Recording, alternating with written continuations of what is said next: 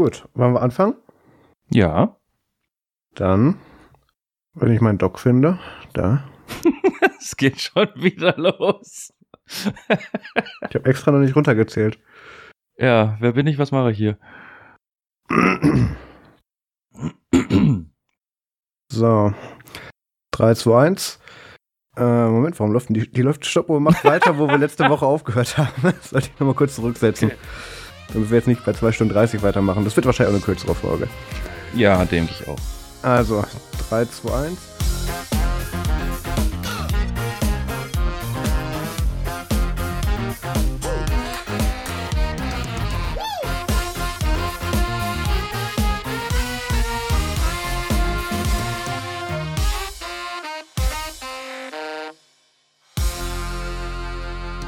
Hallo und herzlich willkommen zum Nerds zum Podcast Folge 103. Heute ist der 26. Januar 2020. Mein Name ist Maus Quabeck und mit dabei ist Pierre Goldenbogen. Einen schönen guten Abend. Hallo Pierre.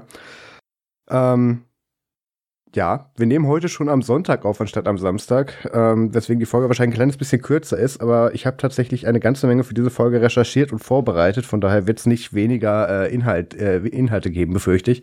Äh, wir fangen aber erstmal mit was an, was mich sehr irritiert hat im Doc. Seit wann bist du wieder auf Linux unterwegs? Ähm, beruflich ja schon die ganze Zeit. Also privat so. habe ich den Mac einfach bloß, weil, ne, ähm, ja, ich hatte, ich habe es ja schon, ich weiß nicht in wie vielen äh, Folgen jetzt schon gesagt, ähm, heimkommen, Rechner anmachen, geschwind Zeug erledigen, Rechner runterfahren, danke. Ähm, ich weiß, geht alles mit Linux auch und so weiter und so fort, aber ich mag halt einfach diesen Komfort dieser Synkerei. Das ist halt einfach dadurch, dass ich mittlerweile so viel auch mobil, also in Anführungsstrichen zwischen den Türen unterwegs bin und dann halt auf dem Handy schon irgendwie was, ein Dokument bearbeite, dann irgendwie am Tablet doch weitermache und dann abends das dann ausarbeiten möchte und überhaupt, das ist dann einfach, es ist äh, so schön komfortabel, das alles über die iCloud zu machen. ja, ähm, ja, es geht da jetzt hauptsächlich um meinen beruflichen Rechner beziehungsweise die zwei Systeme, die ich da einsetze. Und ähm, ja, ich habe ja einen Blogpost gemacht bezüglich ähm, i3. Also i3 Window Manager in dem Fall, ähm, den ich sehr, sehr mag und mit dem ich sehr, sehr viel jetzt dann gearbeitet habe. Allerdings gab es da so ein paar Kleinigkeiten, die mich dann doch etwas genervt haben. Ähm, und zwar, wir sind uns ja allen, allen dessen bewusst, äh, es gibt so ein paar Applikationen, die man halt nicht unbedingt gleich von Anfang an sozusagen als Tiling Window haben möchte, sondern doch vielleicht als Floating Window. Also, wie ich nehme jetzt einfach mal pauschal den, keine Ahnung, Nextcloud Client zum Beispiel. Wenn du den dann auf einmal Fullscreen hast, ist es doch etwas unübersichtlich oder ähm, dann äh, zum Beispiel den Gnome Calendar und äh, oder noch viel abgefahrener, der Taschenrechner. du machst einen Taschenrechner auf, hast den Fullscreen, oben links sind deine Tasten, der Rest ist irgendwie nicht größer geworden. Ähm, ja, na klar, ich kann in der Config vom i3 dann sagen, okay, wenn ich diese App öffne, dann bitte mach sie als Floating Window. Das geht ja dennoch, also du kannst ihm sozusagen das automatische Teilen dafür jetzt nicht unbedingt verbieten, aber sagen, hey, dafür brauchst du es nicht. Äh, lass es einfach mal so über allem fliegen. Ähm, das ist auch so noch so ein Thema. Also es würde dann halt wirklich über allem fliegen. Also ist dann vielleicht auch doch wieder im Weg oder wie auch immer. Aber da, damit kam ich bis jetzt klar. Das war eigentlich nie so wirklich das, das Hauptthema, was ich da eigentlich hatte. Ähm, Eben habe ich aber in letzter Zeit ziemlich viele Applikationen ähm, im Einsatz, die halt, äh, wo sich der Designer halt was gedacht hat und zwar, hey, ich hätte es gerne in der Größe, weil macht Sinn und ansonsten sieht es halt auch vor allem scheiße aus. Deswegen, ähm, ja, mach das mal als Floating Window, weil ist ja echt gut so. Und mit E3 war das dann irgendwann mal anstrengend, vor allem wenn ich dann halt selber Software entwickelt habe oder Software einsetze, die gerade im Testing ist und äh, keine Ahnung, alle drei Tage irgendwie eine neue Version rauskommt. Ähm, dann verändert sich der Identifier von diesem Window und auf Basis dieses äh, Identifiers entscheidet dann die Config, ob es äh, jetzt gefloatet werden soll oder halt ein Floating Window ist und somit auch so dargestellt wird oder ob es dann ganz normal einfach als Tiling Window behandelt werden soll. Und das ist dann halt irgendwann mal anstrengend wenn du halt, äh, keine Ahnung, alle drei Tage irgendwie deine Config anfassen musst.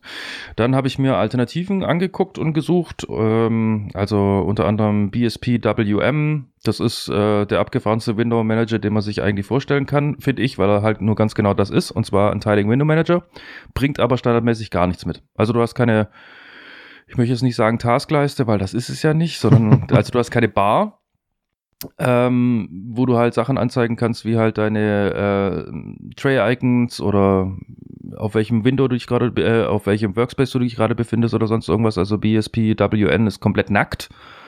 Und du kannst dann alles dazu stöpseln. Also das hat schon auch irgendwo seinen Charme. Hätte ich jetzt irgendwie mal wieder Tüftellaune oder sowas. Äh, ich habe mir jetzt auch aufgeschrieben, also BSPWM werde ich dann irgendwann mal auch nochmal so richtig mich da drin versenken, weil du halt an sich deinen kompletten Window Manager selber basteln kannst. Also du hast diese Standardfunktion mit Tiling und bla und Floating und ähm, den Rest, welche Bar du einsetzt, äh, ob du Conky an, äh, einsetzen möchtest für deine Systeminformationen oder was auch immer, das kannst du komplett selber entscheiden und dir baukastenmäßig zusammenbasteln.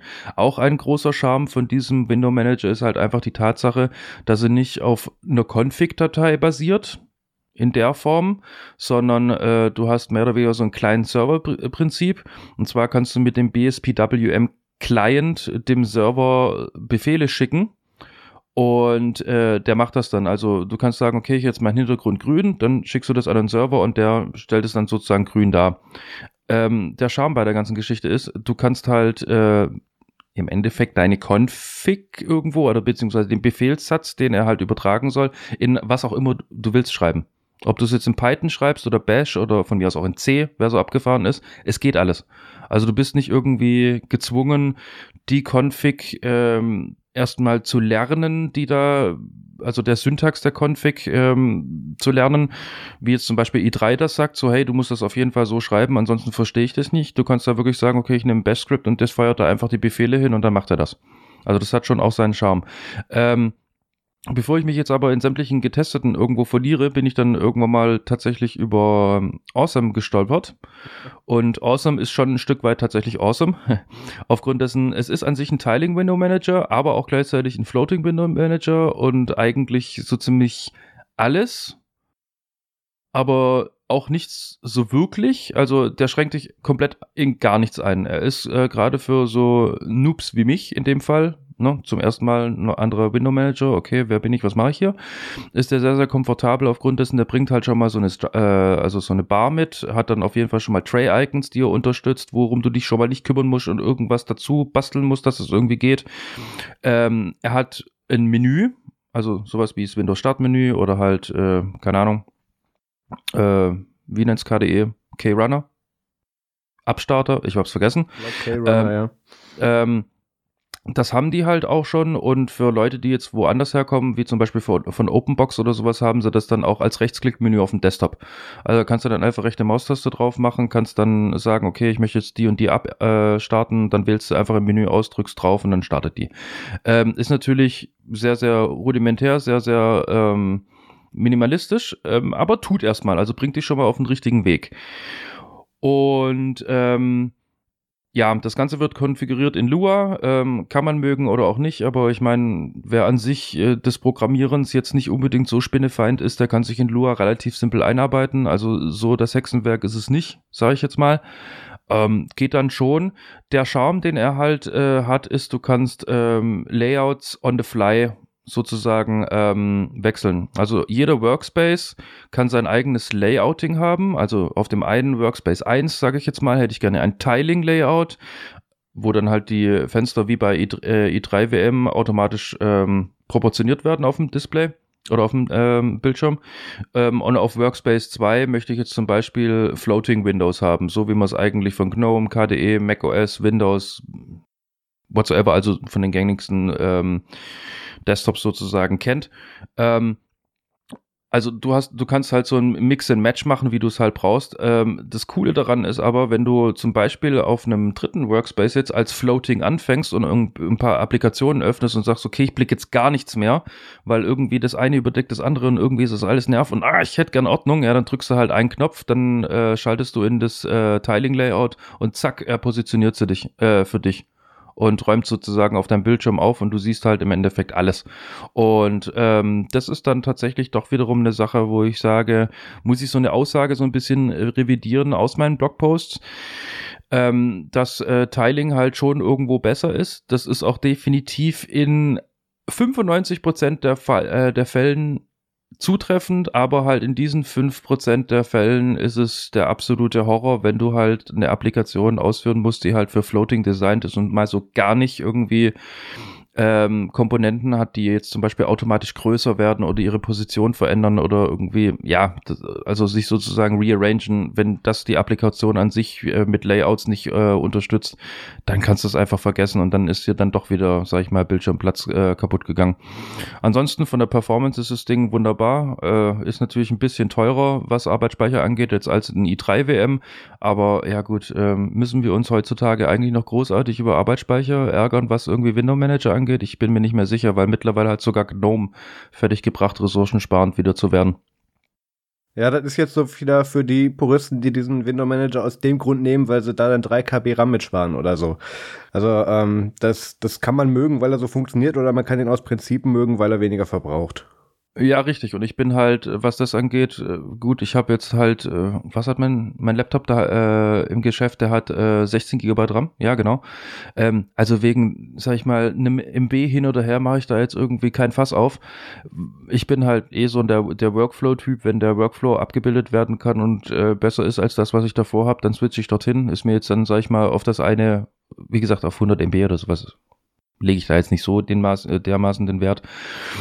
Ähm, dadurch, dass ich sowieso in der Konsole arbeite und viel Consolero bin, ähm, habe ich dann halt wiederum keine anderen Applikationen, die großartig ressourcenhungrig sind, außer ich starte VMs oder habe einen Browser offen. die, die Arbeitsspeicherkiller schlechthin. Ja, also ähm, an alle Interessenten, wer auf Tiling Window irgendwie steht und äh, ab und zu mal doch aber in der Situation war, dass er sagt, ah, das ist irgendwie doof, ich hätte dann jetzt doch, also gerade diese zwei Apps, wenn die floating wären, wäre es irgendwie cool. Ähm, wie gesagt, i3 WM kann das sehr, sehr gut. Ähm, awesome WM ist, was das angeht, aber ein bisschen more awesome, weil er halt äh, eben diese On-the-Fly-Änderungen einfach machen kann. Also Du kannst auch wieder, wie gesagt, von diesem Tiling-Modus einfach raus und sagen, okay, meine ganzen, weiß ich, drei Konsolen, die ich gerade ähm, aufhabe, die hätte ich jetzt doch wieder floating. Also diesen Switch kann der halt wunderbar und das kann halt jetzt ein i3 WM nicht out of the box und es ist ein Horror Mist, das dann irgendwie nachzubauen und äh, ja, deswegen, warum sollte ich das tun, wenn ich einfach Awesome nehmen kann und der liefert mir das einfach mit. Genau. Das war jetzt mal so dieser mal wieder es eskalierende Exkurs in Du hast diesmal nur zehn Minuten über einen Window Manager gesprochen, das hatten wir schon schlimmer. Ja, ich weiß, ich bin, ich bin lieb. es ist Sonntag. Nein. Ähm, ja, und ansonsten frage ich mich eigentlich gerade bloß, äh, wo ist eigentlich die Zeit zwischen der letzten Aufnahme und heute hin? Weil irgendwie, die letzten zwei Wochen, da war bei mir jetzt gerade so viel los, aber eher so Kleinkram, wo sich eigentlich nicht erwähnen lä lässt. Also gut, ich könnte jetzt hier wiederum eine Abhandlung halten über, ich habe meine Tastatur gesäubert und meine Maus auch, ähm, aber das interessiert keinen. Ähm, ja, es ist einfach bloß gerade echt viel los. Ich weiß nicht, wie ist es bei dir? Ist bei dir gerade auch irgendwie Land unter und ständig irgendwie was? Oder liegt das an der Jahreszeit oder kommt mir das bloß so vor, dass ich irgendwie gerade eindeutig daran leide, dass meine Tage nicht ausreichend genug Stunden haben? Also bei mir geht's eigentlich aktuell wieder. Ähm, wir hatten jetzt ja die letzten Wochen einen größeren Auftrag äh, mit einem, einer guten Deadline, die wir einhalten mussten. Und das ist jetzt ja vorbei, der Auftrag. Äh, von daher geht's eigentlich wieder besser. Ähm, ich habe allerdings auch sehr viel vorgenommen für dieses Wochenende. Ich wollte noch für diesen äh, Lidl E-Scooter den Testbericht fertig schreiben, habe ich nicht ganz geschafft. Das wird dann nächste Woche erst passieren. Ähm, ja, aber wir, wir haben ja diese Woche eigentlich noch was anderes gemacht, beziehungsweise letztes Wochenende waren wir in Stuttgart auf der CMT, dieser Caravaning-Urlaubsmesse, äh, ja, auf alles, was mit Camping zu tun hat. Und ähm, Einerseits, weil Pierre ein Zelt wollte und äh, zum anderen, weil ich gedacht habe, gut, vielleicht fällt da irgendwo was Interessantes bei raus. Ich hatte mir so ein paar Sachen rausgeschrieben, wo ich mal vorbeigucken wollte. Ein paar Sachen? Äh, ja, okay, 26 mich, Stände oder so. Ich erinnere mich an die Aussage so, ja, ich habe da so ein paar Sachen rausgesucht, als wir gerade das Parkhaus verließen. Er reicht mir sein Handy und ich scrolle, scrolle, scrolle, scrolle, gucke ihn an und denke mir so, mhm, heute oder übernachtest du? Ich meine, genug Möglichkeiten hättest ja. Was waren das? 20 Sachen? Ich glaube 26, 26 ja. Stände laut App. Ähm, ja, deswegen waren wir da jetzt zu dritt. Nee, ähm, ja, ja. von dem wir dann tatsächlich nichts gemacht haben, weil diese Messe so dröge war und alles sah gleich aus. Und ähm, wir sind dann am Ende mehr zufällig dann an einem Stand vor, vorbeigelaufen, nämlich die Firma Scuddy, ähm, die so dreirädrige E-Scooter vorstellt, beziehungsweise produziert und da vorgestellt hat. Und ähm, da durfte ich dann den Scuddy Premium Ultimate mal testen und Probe fahren. Ähm, das genaue Artikel und kleiner Testbericht dazu gibt's in den Shownotes, habe ich auf Nerdsum geschrieben. Ähm, das äh, ist sehr interessant, weil du da wirklich mit Gewichtsverlagerung lenkst. Da kann man sowohl im Sitzen als auch im Stehen fahren. Ähm, deswegen fällt er auch leider nicht unter die Elektrokleinstfahrzeugsverordnung. Deswegen brauchst du dafür mindestens einen Mofa-Führerschein. Ähm, es soll da auch dann äh, demnächst noch so eine äh, günstigere China-Variante von geben und die werden wir auch zum Testen bekommen und die wird der Pierre dann ähm, testen und ich werde den Artikel schreiben oder so. Wir müssen mal gucken, wie wir das machen. Jedenfalls, das war recht interessant, wer sich dafür interessiert. Link dazu ist in den Show Notes. Man muss dazu aber sagen, es ist ja keine wirkliche günstige China-Variante. Es ist ja mehr oder weniger einfach bloß der Verzicht auf äh, ganz, ganz viel Metall und Replacement mit Plastik. Also das ist jetzt nicht gleich irgendwie gleichzusetzen mit China-Schrott. Ja, aber das ist ja definitiv billiger aus China, weil das Produkt, was ich hier dann eben, äh, was hier, das, der, die Premium-Reihe ist ja sowohl made in Germany als auch dann eben als Flottenfahrzeug eher gedacht, wo die dann pro Stück schon über 5000 Euro kosten. Ähm, das mit billig China-Gerät, da wird natürlich abgespeckt und da wird auch einiges an Qualität runtergehen, gehe ich stark von aus, ähm, damit das eben so in die Preisrange von irgendwie 1 bis 2000 Euro kommt, damit sich das auch normale Leute leisten wollen. Also das, aber gut, wir, wir kriegen es ja, wir müssen es dann angucken. Ich glaube, die Diskussion führen wir dann nochmal.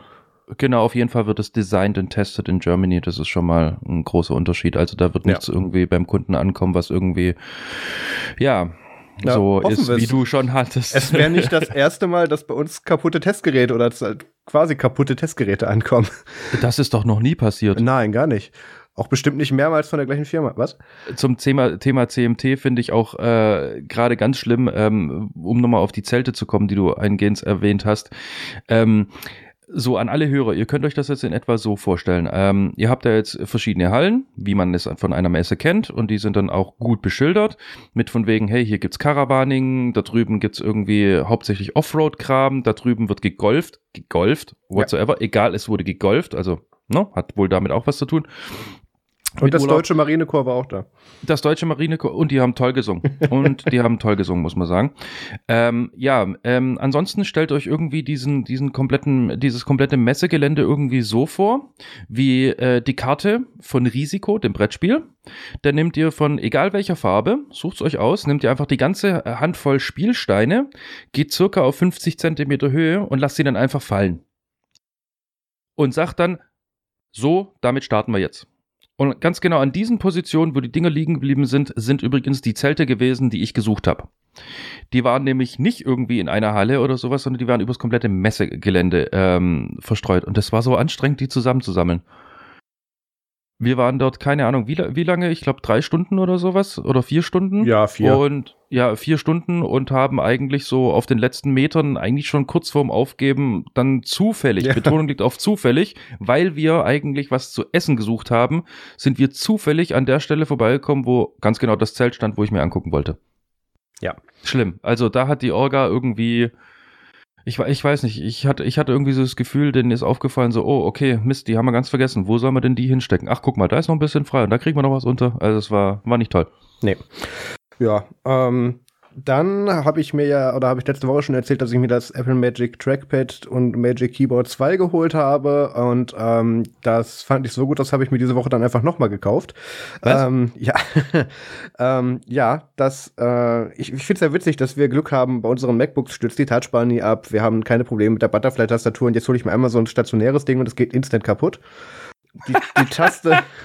das wusste ich ja noch gar nicht. Nee, ich habe es auch extra nicht erzählt. Ähm, die Taste 1 und 2, also nicht auf dem Nummerblock, sondern in der Zahlenreihe ähm, auf der Tastatur. Also die 1 hat so geklebt, die kam nur mit Verzögerung wieder hoch. Ähm, und die 2 war einfach platt auf, auf dem Ding. Ich habe ich hab die Zahlenreihe nicht so oft benutzt, weil ich bisher den Zahlenblock da hatte, deswegen ist mir das nicht aufgefallen. Und ja, die beiden Tasten waren einfach tot. Ähm, okay. Ja, ähm, bin ich dann natürlich sofort Amazon Bestellzentrum gegangen, habe gesagt, hier so zurück und neu bitte. Und dann hatte ich eineinhalb Tage später eine neue Tastatur. Die tut jetzt auch, die kann jetzt auch alles. Nur das ist jetzt natürlich der Nachteil, wie jetzt auch beim MacBook. Ich bin jetzt so ein bisschen paranoid und ich sehe da auch schon wieder so, so ein Krümel und deswegen habe ich hier immer überall Druckluft dabei und ähm, mache jetzt hier instant den Tag dann irgendwie mit 70 Liter Druckluft dann irgendwie die ganze Zeit so wieder sauber. Ähm, das ist ein bisschen anstrengend. Okay, an sämtliche Druckluft in Dosenproduzenten. Ja, genau. Äh, erwartet einen Gewinn, Ja. eine Gewinnsteigerung in den nächsten ich, Wochen. Ich review die auch sehr gerne. Einfach an die Nerds und Media Adresse schicken. ähm, ja, nee, was habe ich jetzt? Ja, ich lese die Marke nicht vor. Ist egal. Ähm, das ist sehr witzig, ähm, weil sie sagen, das ist einerseits ähm, Compressed Gas Duster und andererseits kann man damit auch coolen, wenn man das Ding einfach umdreht und in dem Fall das Gas dann eben flüssig rauskommt. Ähm, ich bin mir ziemlich sicher, dass man das eigentlich so nicht bewerben darf, aber naja. Ganz genau, Ähm, das sollte man eigentlich damit nie tun, weil das Genau. dann halt eventuell nach hinten loskühlt und äh, ne, egal. bemerke auch gerade die Abstinenz sämtlicher vorgeschriebenen Siegel auf der Verpackung. Egal, ja, gut, weiter. Rede Ähm, weiter. ähm, Amazon Affiliate Link in den Shownotes. Nee, ähm, ja, deswegen habe ich das jetzt gekauft, äh, beziehungsweise habe das eben umgetauscht, gesagt, hier ersetzen gegen neues bitte und dann ähm, ging alles super. Innerhalb eineinhalb Tagen hatte ich dann wieder eins und jetzt tut das auch alles. Ich bin mir auch ziemlich sicher, dass ich einfach nur paranoid bin. Das war bestimmt auch keine Krümel, das war einfach kaputt. Naja, ähm, dann habe ich äh, für ungefähr fünf Minuten den Clamshell-Mode ausprobiert mit meinem MacBook. das hast du mitbekommen. ähm, Fünf Minuten, wa- äh, du übertreibst. ja, Das also. hat nicht so lange gedauert. Also, wir, wir fangen mal vorne an. Äh, Clamshell Mode ist im Prinzip der Mode, wo du das MacBook zusammengeklappt hältst ähm, und ähm, im Prinzip nur noch externe Peripherie anschließt, Monitore, äh, I.O. und so weiter. Und ähm, also halt nicht mehr, nicht mehr das Ding aufgeklappt benutzt. Das ist der sogenannte Clamshell-Mode. Da gibt's dann auch ganz viele fancy Halterungen für ähm, extra für das MacBook-Design, wo man die reinstellen kann. Total unnötig, aber es gibt es. So, Auslöser, weswegen ich das machen wollte, war, weil ich mir einen Samsung äh, C32F391 gekauft habe. Das ist ein schöner äh, 32 Zoll Curved Monitor, von dem ich bereits einen auf dem Tisch hatte und ich dachte mir, cool, machst du den Laden jetzt mal voll, den Tisch voll und drauf jetzt zweite. Und ähm, haben wir gedacht, gut, ist bestimmt kein Problem, schließe an. So, mein komischer 1 Meter USB-C-Hub, den ich da habe, kann aber, wenn du zwei Displays anschließt, die dann ähm, nur spiegeln und nicht als, als, als eigene Display-Einheit ausgeben. Da dachte ich mir, Mhm. gut, ist ja jetzt nicht so schlimm, weil es ja USB-C und nicht Thunderbolt, was habe ich erwartet. Du hast ja noch einen zweiten USB-C-Hub, nimmst du den und schließt dann einfach den einen Monitor über das andere Hub an. Und ähm, das ging auch, war auch kein Problem. Ähm, bis mir dann Netflix gesagt hat, ja, das ist jetzt nicht mehr HCPI irgendwas äh, konform, was du da machst mit deinem Monitor, äh, wende dich doch bitte an den nächsten Apple Store, damit, damit die dir einen äh, kompatiblen Monitor empfehlen. Ähm, fand ich erstmal nicht so geil, hab das gegoogelt, das hat was mit DRM zu tun, wie das Display und das Signal abgegriffen wird, das hat dann irgendwo am Ende schon Sinn gemacht, fand ich, fand ich trotzdem nervig. Ähm, die Lösung, die dann überall stand, war für Netflix, ja, dann nimm halt Chrome. Hab ich gedacht, gut, nimmst du halt Chrome, hab das dann wieder äh, so entstaubt, das lag ja auch nur noch eine Weile rum, hab erstmal alles zurücksetzen müssen. Ähm, ja, da kam dann äh, immer bei allem, egal was ich angeklickt habe, ja, di- di- dieses Video ist nicht zum Streamen vorgesehen oder so, auch ganz schlecht übersetzt. Also ging auch nicht aus Macht ja bei Gründen. Netflix auch Sinn. Ich wollte gerade sagen, genau, weil da ja bis auf Windows auch man nicht downloaden kann. Naja, ähm, hab das dann ähm, recht schnell wieder aufgegeben mit dem Clamshell-Mode. Ähm, hab jetzt hier wieder nur noch einen Bildschirm stehen und der andere Bildschirm steht jetzt dann an der Xbox und wird nie benutzt wahrscheinlich. Ähm, ja, das fand ich ein bisschen schade. Ich habe auch geguckt, weil die Lösung wäre tatsächlich gewesen, dass ich mein Thunderbolt-Dock kaufe, was dann auch die richtigen Codecs und so weiter unterstützt, mit denen das dann richtig geht und so auch mit den korrekten dann, äh, äh, Bildfrequenzen. Ähm, Problem ist, die Dinge kosten halt einfach mal irgendwie so ab 300 Euro, wenn du einen gescheiten haben willst. Oha, okay. Ja. Und das war jetzt, nachdem ich mir dann, dann da schon ja in dem Monat dann das Trackpad, die Tastatur, äh, den anderen Monitor und so weiter gekauft habe, mir gedacht, ja, vielleicht machst du das nicht. Ähm, ja, das heißt, ich bin jetzt dann wieder zurück im äh, nicht Clamshell-Mode, also einmal externer Bildschirm, einmal aufgeklappter Laptop. Da habe ich jetzt zwei Monitore. Naja. Ähm, Du könntest ja deinen Raspberry Pi E-Mail-Server-Dings da an diesen anderen Monitor ranmachen. Dann kannst du schön live monitoren, wie deine E-Mails weggepackt werden. Ja. Nee. Fandst du nicht gut? Okay. Nee, fand ich nicht gut. das gleiche habe ich hier in Mail auch. Ähm, ja, das muss ich gucken. Aber wie gesagt, ich wollte mir eh tatsächlich noch einen größeren für die Xbox kaufen, von daher ist das jetzt halt der. Ja. Ähm, Ach, die, das ist doch dieses eine, dieses ist doch dieses andere Gerät, wo mittlerweile der Staub den Staub schon äh, verstaubt hat. äh, es liegen Kartons drüber, ich kann es nicht erkennen, aber ja. Ja, gut zu wissen. Ja. Ähm, also du, falls du noch irgendwie einen Grund brauchst für diesen Monitor, ich hätte auch noch eine Switch, die du da nicht nutzen könntest. Ich komme ja nicht mehr, ich komme ja aktuell nicht damit hinterher, die Switches zu verkaufen, die ich hier habe. Äh, nee, Hm. machen wir nicht. naja. Na gut. Dann, äh, Feedback machen wir nächste Folge. Das machen wir jetzt so jede zweite, habe ich beschlossen. Ähm, einfach aus zeitlichen Gründen auch. Follow-up Mhm. haben wir keins, weil wir sind heute tatsächlich mehr so eine Themenfolge. Richtig. Denn ähm, Das Thema iPhone-Verschlüsselung, iCloud-Backups, End-to-End-Encryption und so geht gerade wieder durch alle möglichen äh, Kanäle und ähm, da haben wir gedacht, machen wir mal eine kleine Zusammenfassung. Und ich habe jetzt hier eine kleine Timeline. Ähm, ich habe jetzt tatsächlich extra alles runtergeschrieben und Pierre, keine Sorge, ich werde dir zwischendrin immer wieder Möglichkeit geben, dann darauf zu reagieren.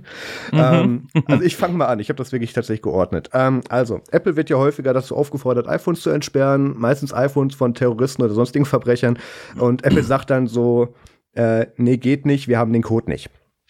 Ähm, die Regierung sagen dann, ist uns egal, macht das iPhone auf und außerdem müsst ihr jetzt eine Sicherheitslücke einbauen, die es ermöglicht, das iPhone auch ohne Code zu entsperren. Und dann sagt Apple wieder, nö.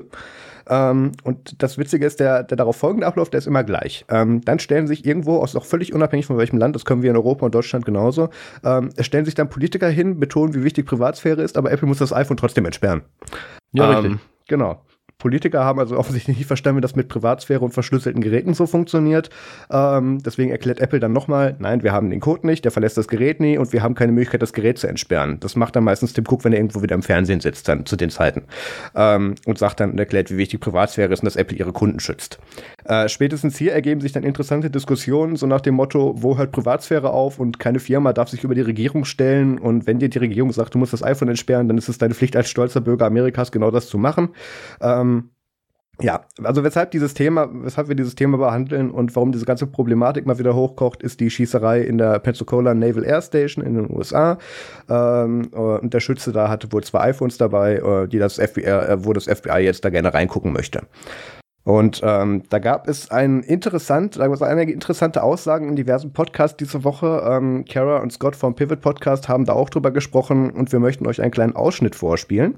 I believe that uh, one of the key steps to tyranny is when private power cedes government authority. And I think Tim Cook has decided that he has more power and authority than uh, judges or the Department of Justice. And when a when a terrorist commits commits an act of terror and and a court issues a search warrant for that individual's phone, I think that there are no questions asked. There's no posturing. There's no positioning your brand uh, around privacy in order to deposition Google or Facebook. I think you open the fucking phone. And I think if that terrorist had all right, driven Scott, the I'm going to stop hold you. on, let me okay, finish. All right, I'm on a all right, because you're already incorrect in many ways. But go ahead. If if that terrorist had driven to uh, the base in a Ford Explorer and the FBI wanted to get into the trunk, and the CEO of Ford said, We respect people's privacy. We're not going to help you get into the trunk of that Ford Explorer.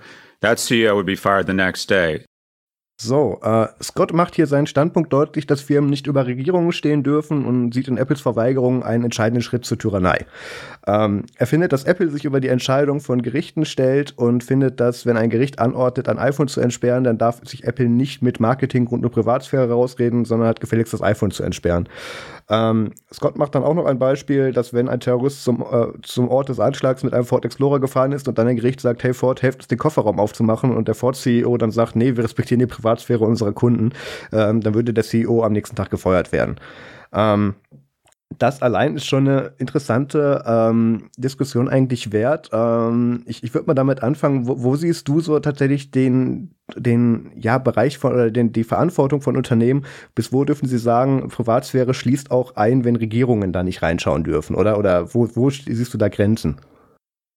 Ja, das ist, es kommt jetzt tatsächlich sehr, sehr stark auf die Position an sage ich jetzt mal. Bei Ford, ich weiß nicht, ob das jetzt das ultimativ gute Beispiel ist. Nö. ähm, also eigentlich so gar nicht. Ja. Ähm, aber wenn ich jetzt zum Beispiel ähm, bei Design, ich gehe jetzt mal ganz weg von Apple, ich nehme jetzt einfach mal Signal, den Messenger. Ne? Wir wissen, der ist gut verschlüsselt und tralala und da wird nichts auf Servern irgendwie gespeichert und sonst irgendwas. Das Ding, dieses Produkt ist bei Design dafür geschaffen worden, um hundertprozentig äh, encrypted zu sein, end-to-end -end encrypted und keiner hat einen Schlüssel und keiner kann irgendwas machen. Ja. Ähm, finde ich gut und ich finde auch gut, dass da dann im Endeffekt äh, gesagt wird, nö, bin ich dagegen. Ähm, wir können sowieso nichts machen, mal davon ab. Ähm, und ähm, ja, bleibt so und ist so und wir werden es auch in Zukunft nicht ändern. Jetzt gehen wir mal wieder zurück zu Apple. Apple hat jetzt im Moment gerade das Problem, äh, dass sie es ja nur so teilweise haben. Ja.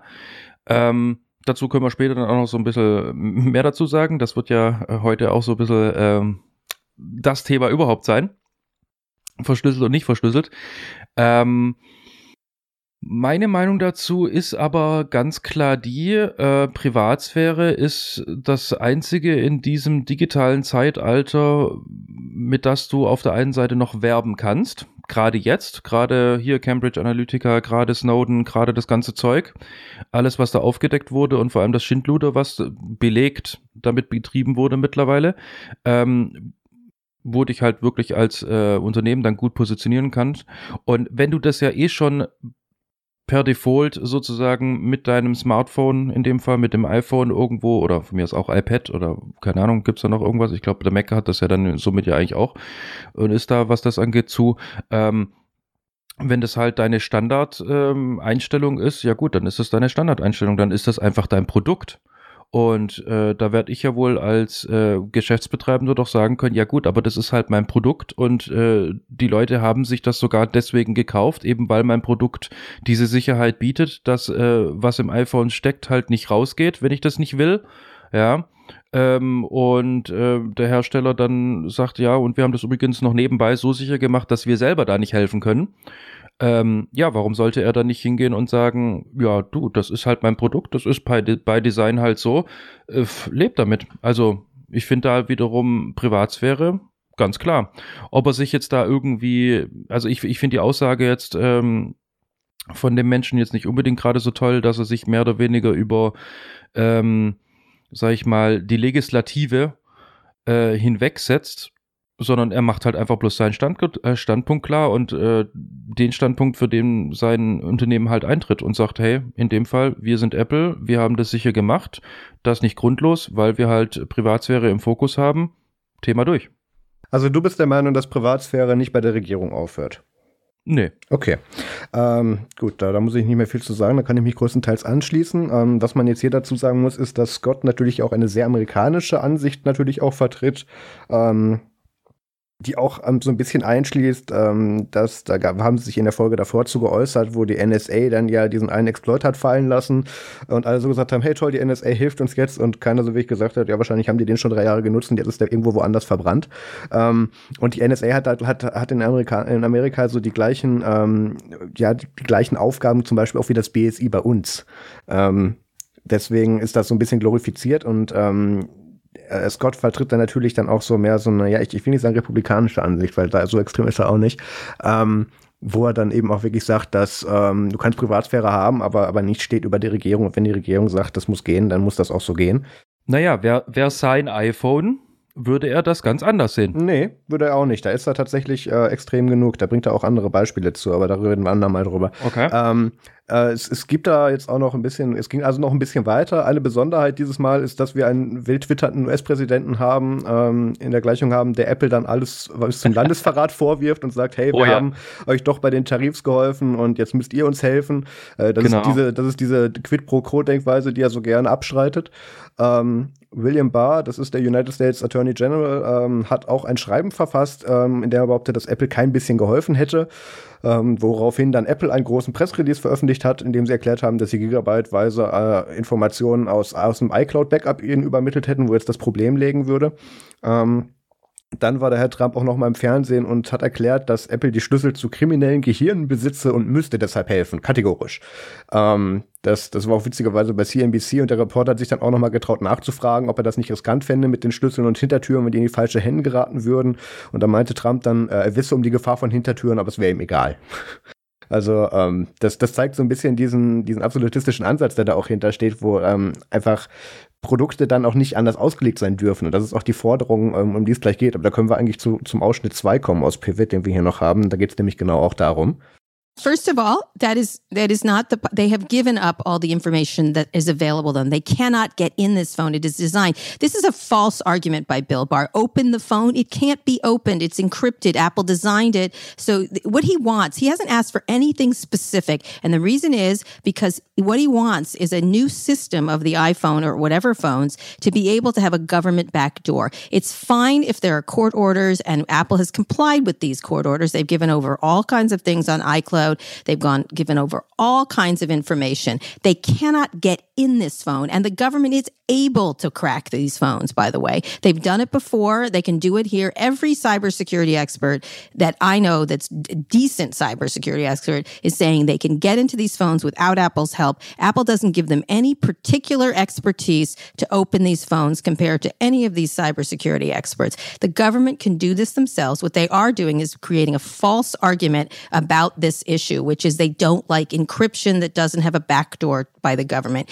And they're, what they're asking for, even though they're not specifically asking for it, is a new government OS, which is what James Comey at least honestly said he wanted before. In this case, either Bill Barr is either too disingenuous or too stupid to understand the difference.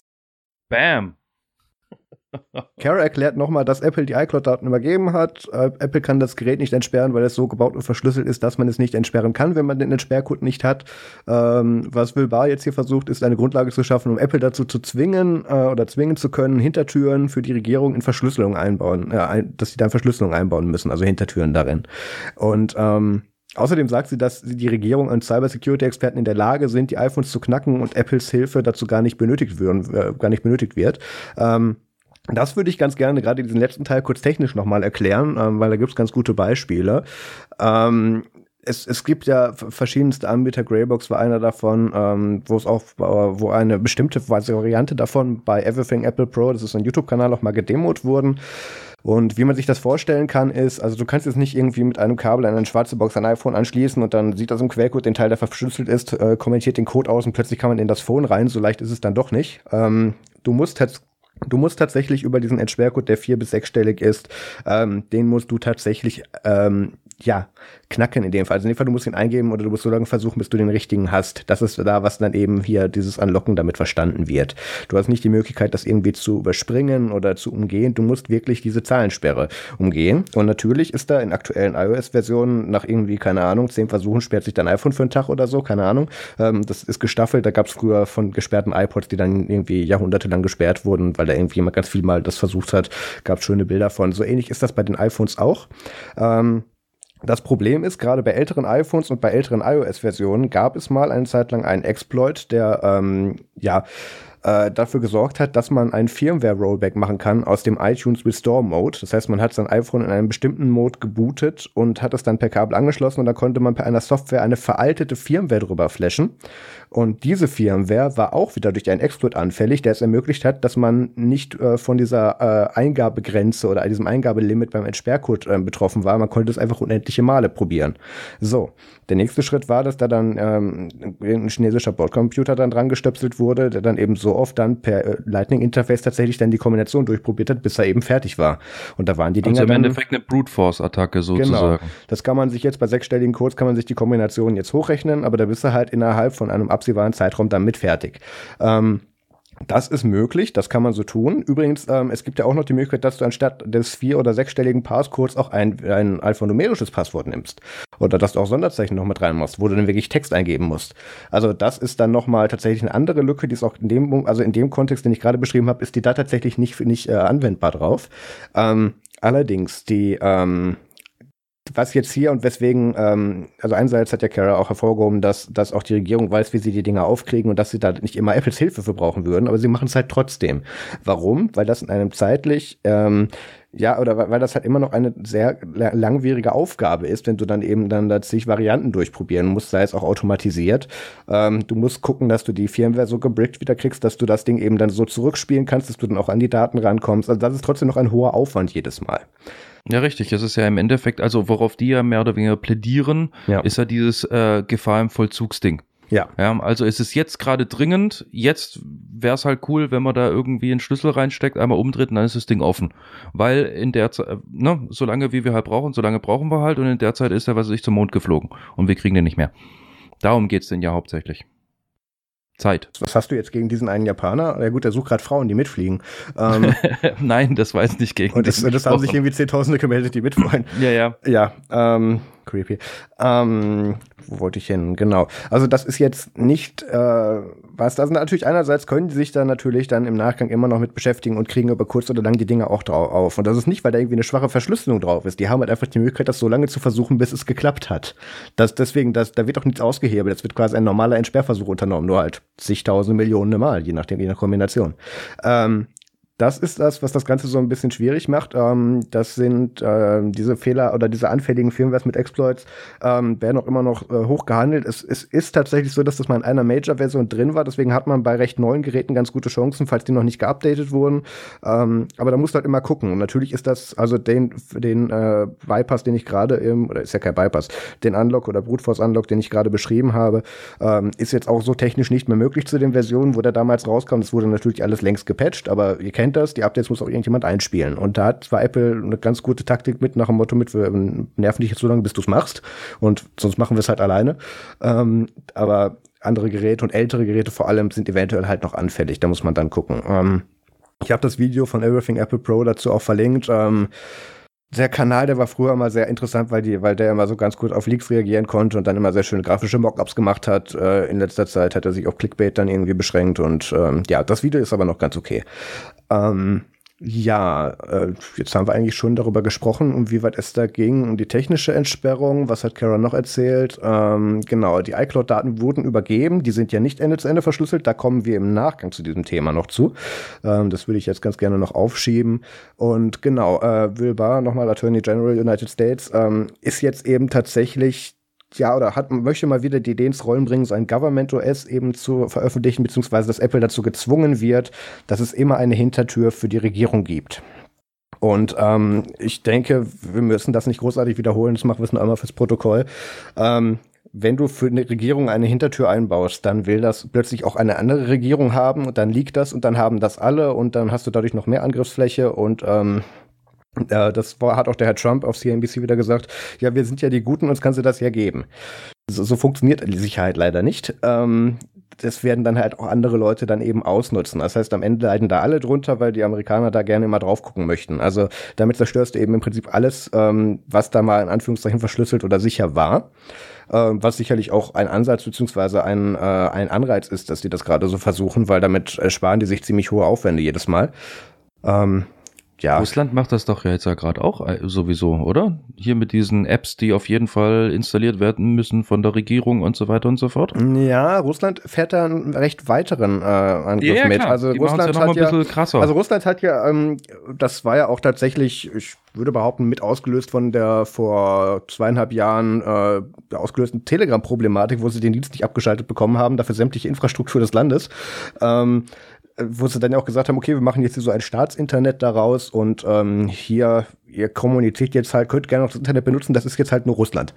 Und ja, genau. ähm, das bringt natürlich, also ähm, das, das hatten wir, das, das Deutschlan und so, das, die Ansätze hatten wir hier ja auch schon mal, auch wenn uns das damals noch als Innovation verkauft wurde. Ähm, das ist natürlich, hat natürlich ganz großes Potenzial, dass du damit dann auch bestimmte Meinungen unterdrücken kannst, dass du in allen Diensten mit draufsitzen kannst und wo eben Russland jetzt hingeht, und das ist aber gar nicht so kontrovers, wenn du darüber nachdenkst, ähm, wo sie sagen, sämtliches Produkt, was bei uns verkauft wird, muss dann folgende Apps beinhalten. Ähm, das äh, ist in Amerika eine ähnliche Diskussion gewesen mit den Telekom-Providern, ähm, die Richtig. dann ihre Sachen damit geliefert haben. Natürlich ist es dann der, der staatliche Engel davon ist nochmal ganz anders zu bewerten, aber ähm, das ist jetzt nichts Neues. Aber nee, der Ansatz ist nicht, ähnlich. Aber ja. der Ansatz ist sehr, sehr ähnlich. Ja. Okay, ähm, ja, also Government OS, glaube ich, müssen wir nicht groß drüber diskutieren, ist keine so gute Idee, wenn man das mit der Privatsphäre irgendwo ansatzweise ernst zu nehmen noch betreiben möchte. Du kannst es halt einfach gar nicht mehr betreiben. Ja, gut. da ist halt einfach vorbei. Ja, äh, dann können wir eigentlich auch schon zum Fazit kommen und einen Clip von Pivot habe ich noch. So just anyway, I just I think we'll I think we probably agree that there should be a debate about this, and then where it comes down is another question. But at this point, especially with the tweet by Trump, it's all about quid pro quo here. It's all about that's like, terrible. going around. I agree. Do you think Mark shortcuts? Zuckerberg should be able to encrypt WhatsApp, Facebook, and Instagram? Do you think he should be able to encrypt the backbone around all that content there? I, I, don't like it, but I think you should be able to do it until there's a law that he can't. And therefore, we should do a law with our elected officials. And that's what I believe. I think that, that this has to be a public debate with elected officials and not Bill Barr, you know, huffing and puffing his way onto onto the stage in some disingenuous way. Äh, Scott hat hier jetzt noch mal im Fazit eine sehr interessante, ähm, ja eigentlich so im Nebensatz noch was fallen lassen, was in der Diskussion gar nicht so thematisiert wurde, ähm, nämlich die Frage, ähm, wenn man jetzt sagt, okay, Government OS und so wollen wir nicht haben und wir anscheinend möchten nicht, möchten alle nicht mitspielen und wir kriegen keine Hintertür aus Regierungsseite jetzt, ähm, dann könnte man es doch umdrehen und sagen, wir verbieten jetzt Verschlüsselung an sich in solchen Geräten sagen, ihr dürft das dann gar nicht mehr. Das ist jetzt so die, der, dein Ansatz, den er mit in den Raum gestellt hat. Den hat wir äh, hier, wie heißt er? Ich habe gerade ein paar Mal vorgelesen, Will Barrow auch noch mal vorgelesen. Ähm, der war in seinem Schreiben auch mit drin, dass man dann überlegen müsste, ob man dann tatsächlich nicht solche Praktiken verbietet, wie in dem Fall Ende-zu-Ende-Verschlüsselung oder halt Sachen oder Keys, die dein Gerät nicht verlassen. Ähm, das ist natürlich der radikale Ansatz. Und ähm, ja, ich weiß nicht, Pierre, hast du da irgendwas zu sagen? es ist, es ist, äh, ja, es ist, es ist so schwierig dazu, eigentlich irgendwie Position äh, zu beziehen, weil auf der einen Seite, ich kann es irgendwo schon verstehen, ne? also keiner möchte eigentlich irgendwo, dass äh, böse Menschen irgendwie äh, nicht gefasst werden. Auf der anderen Seite kannst du halt Privatsphäre nur entweder vollumfänglich ähm, implementieren oder halt gar nicht. Also es ist, ja, es ist echt schwierig. Wie, wie ist deine Position dazu? Die ist in dem Fall recht einfach. Du kannst Privatsphäre nicht garantieren, wenn du über, wenn du irgendwo eine Instanz hast, für die das halt nicht gilt. Ja, klar, das meine ich ja. Du hast entweder ganz oder gar nicht. Genau, und da kann sich dann auch sehr schnell der, der Intens dann eben, äh, der Incentive dann eben ändern mit, warum das jetzt so gemacht wird. Dann geht das Richtung Stasi, dann wird dokumentiert und dann wird das irgendwo geleakt, dann wird das irgendwo verloren. Ähm, dem, äh, derweil äh, werden dann irgendwelche Geräte, die mal mit dem Privacy Angle verkauft wurden, ähm, gar nicht mehr darauf beworben werden können, weil sie steht wenig mehr anbieten dürfen. Ähm, ja, also ich, ich sehe da keine andere Möglichkeit. Ähm, Pri Privatsphäre ist allumfänglich in dem Fall dann, beziehungsweise Verschlüsselung. Und deswegen kann ich Und auch tatsächlich gut den Ansatz verstehen, dass sie sagen, ja gut, dann müssen wir es halt ganz verbieten, weil tatsächlich anders kommst du dem, dem Problem in Anführungszeichen aus der Richtung oder aus deren Richtung natürlich auch äh, nicht zur Rande. Richtig, allerdings schaffen sie dann dadurch eigentlich einen Single Point of Fail. Aber wenn sämtliche Informationen ähm, dann somit wieder in diesem lustigen Pentagon, ne, in diesem Fünfeck, mhm. gesammelt werden und so weiter und so fort, ja, das Ding ist auch nicht unfehlbar. Irgendwann mal latscht dann halt irgendeine, irgendein Land, sag ich mal, marschiert da dann halt in digitaler Form ein, äh, zieht sich halt mal eben geschwind ein Backup. Ähm, ja, dann sind halt alle dran. So hast du wenigstens den Vorteil, wenn halt gewisse Informationen, gewisse Geheimnisse, also Geheimnisse ist ja immer, wenn man eins erstmal draus macht, ja, ähm, gewisse Geheimnisse sind dann immerhin noch verteilt. So hast du es halt an einer Stelle und das ist zwar für dich selber ähm, als kontrollierendes Organ ähm, ist das irgendwo ziemlich sexy, weil du halt einfach jedem sozusagen auf die Finger äh, schauen kannst und dementsprechend halt auch auf die Finger klopfen äh, kannst. Allerdings, wenn da halt irgendeiner reinmarschiert, dann ist halt auch wirklich alles sozusagen, ja, weg. Oder halt dort, wo du es halt nicht haben willst.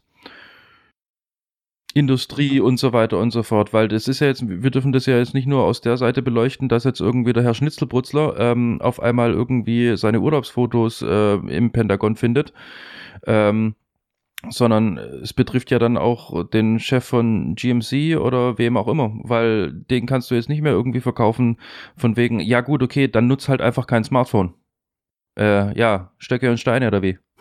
Ja, das, das ist jetzt schon wieder viel zu weit gedacht, wie ich finde, weil ähm, du, du kannst nicht Innovation oder irgendwas damit eben rückgängig machen, indem du sagst, okay, dann dürft ihr es halt nicht benutzen.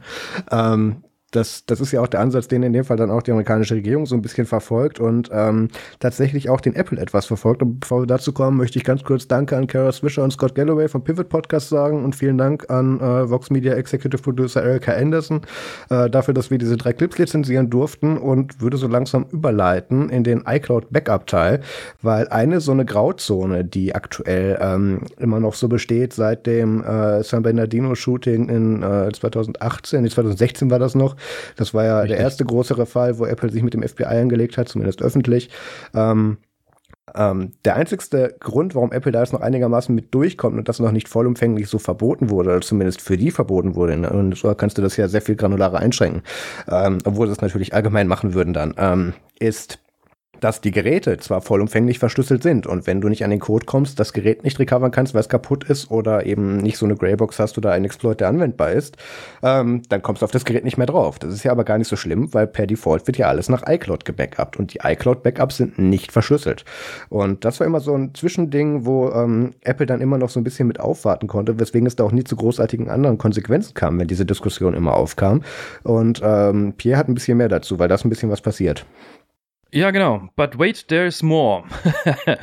und zwar ähm, in den letzten zwei Wochen wurde es auch in der Hinsicht laut. Ähm, ich hole mal ein bisschen geschwind aus. Ähm, natürlich, wir haben jetzt schon gehört, dass hier William Barr ähm, ein bisschen geschrien hat von wegen, hey, helft uns doch mal eben geschwind mit diesen zwei ähm, iPhones, ähm, wo ein ähm, Mensch aus der Saudi Air Force ähm, also die mit sich dabei hatte und halt eben diese drei, Amerik äh, drei Amerikaner in Pensacola, Florida erschossen hat. Woraufhin ja dann äh, Twitter, äh, äh, Twitter steil ging, weil Trump geschickt hat, hier nationale Sicherheit, Killer, Drogendealer und andere Kriminelle sind alle böse, deswegen wir brauchen das.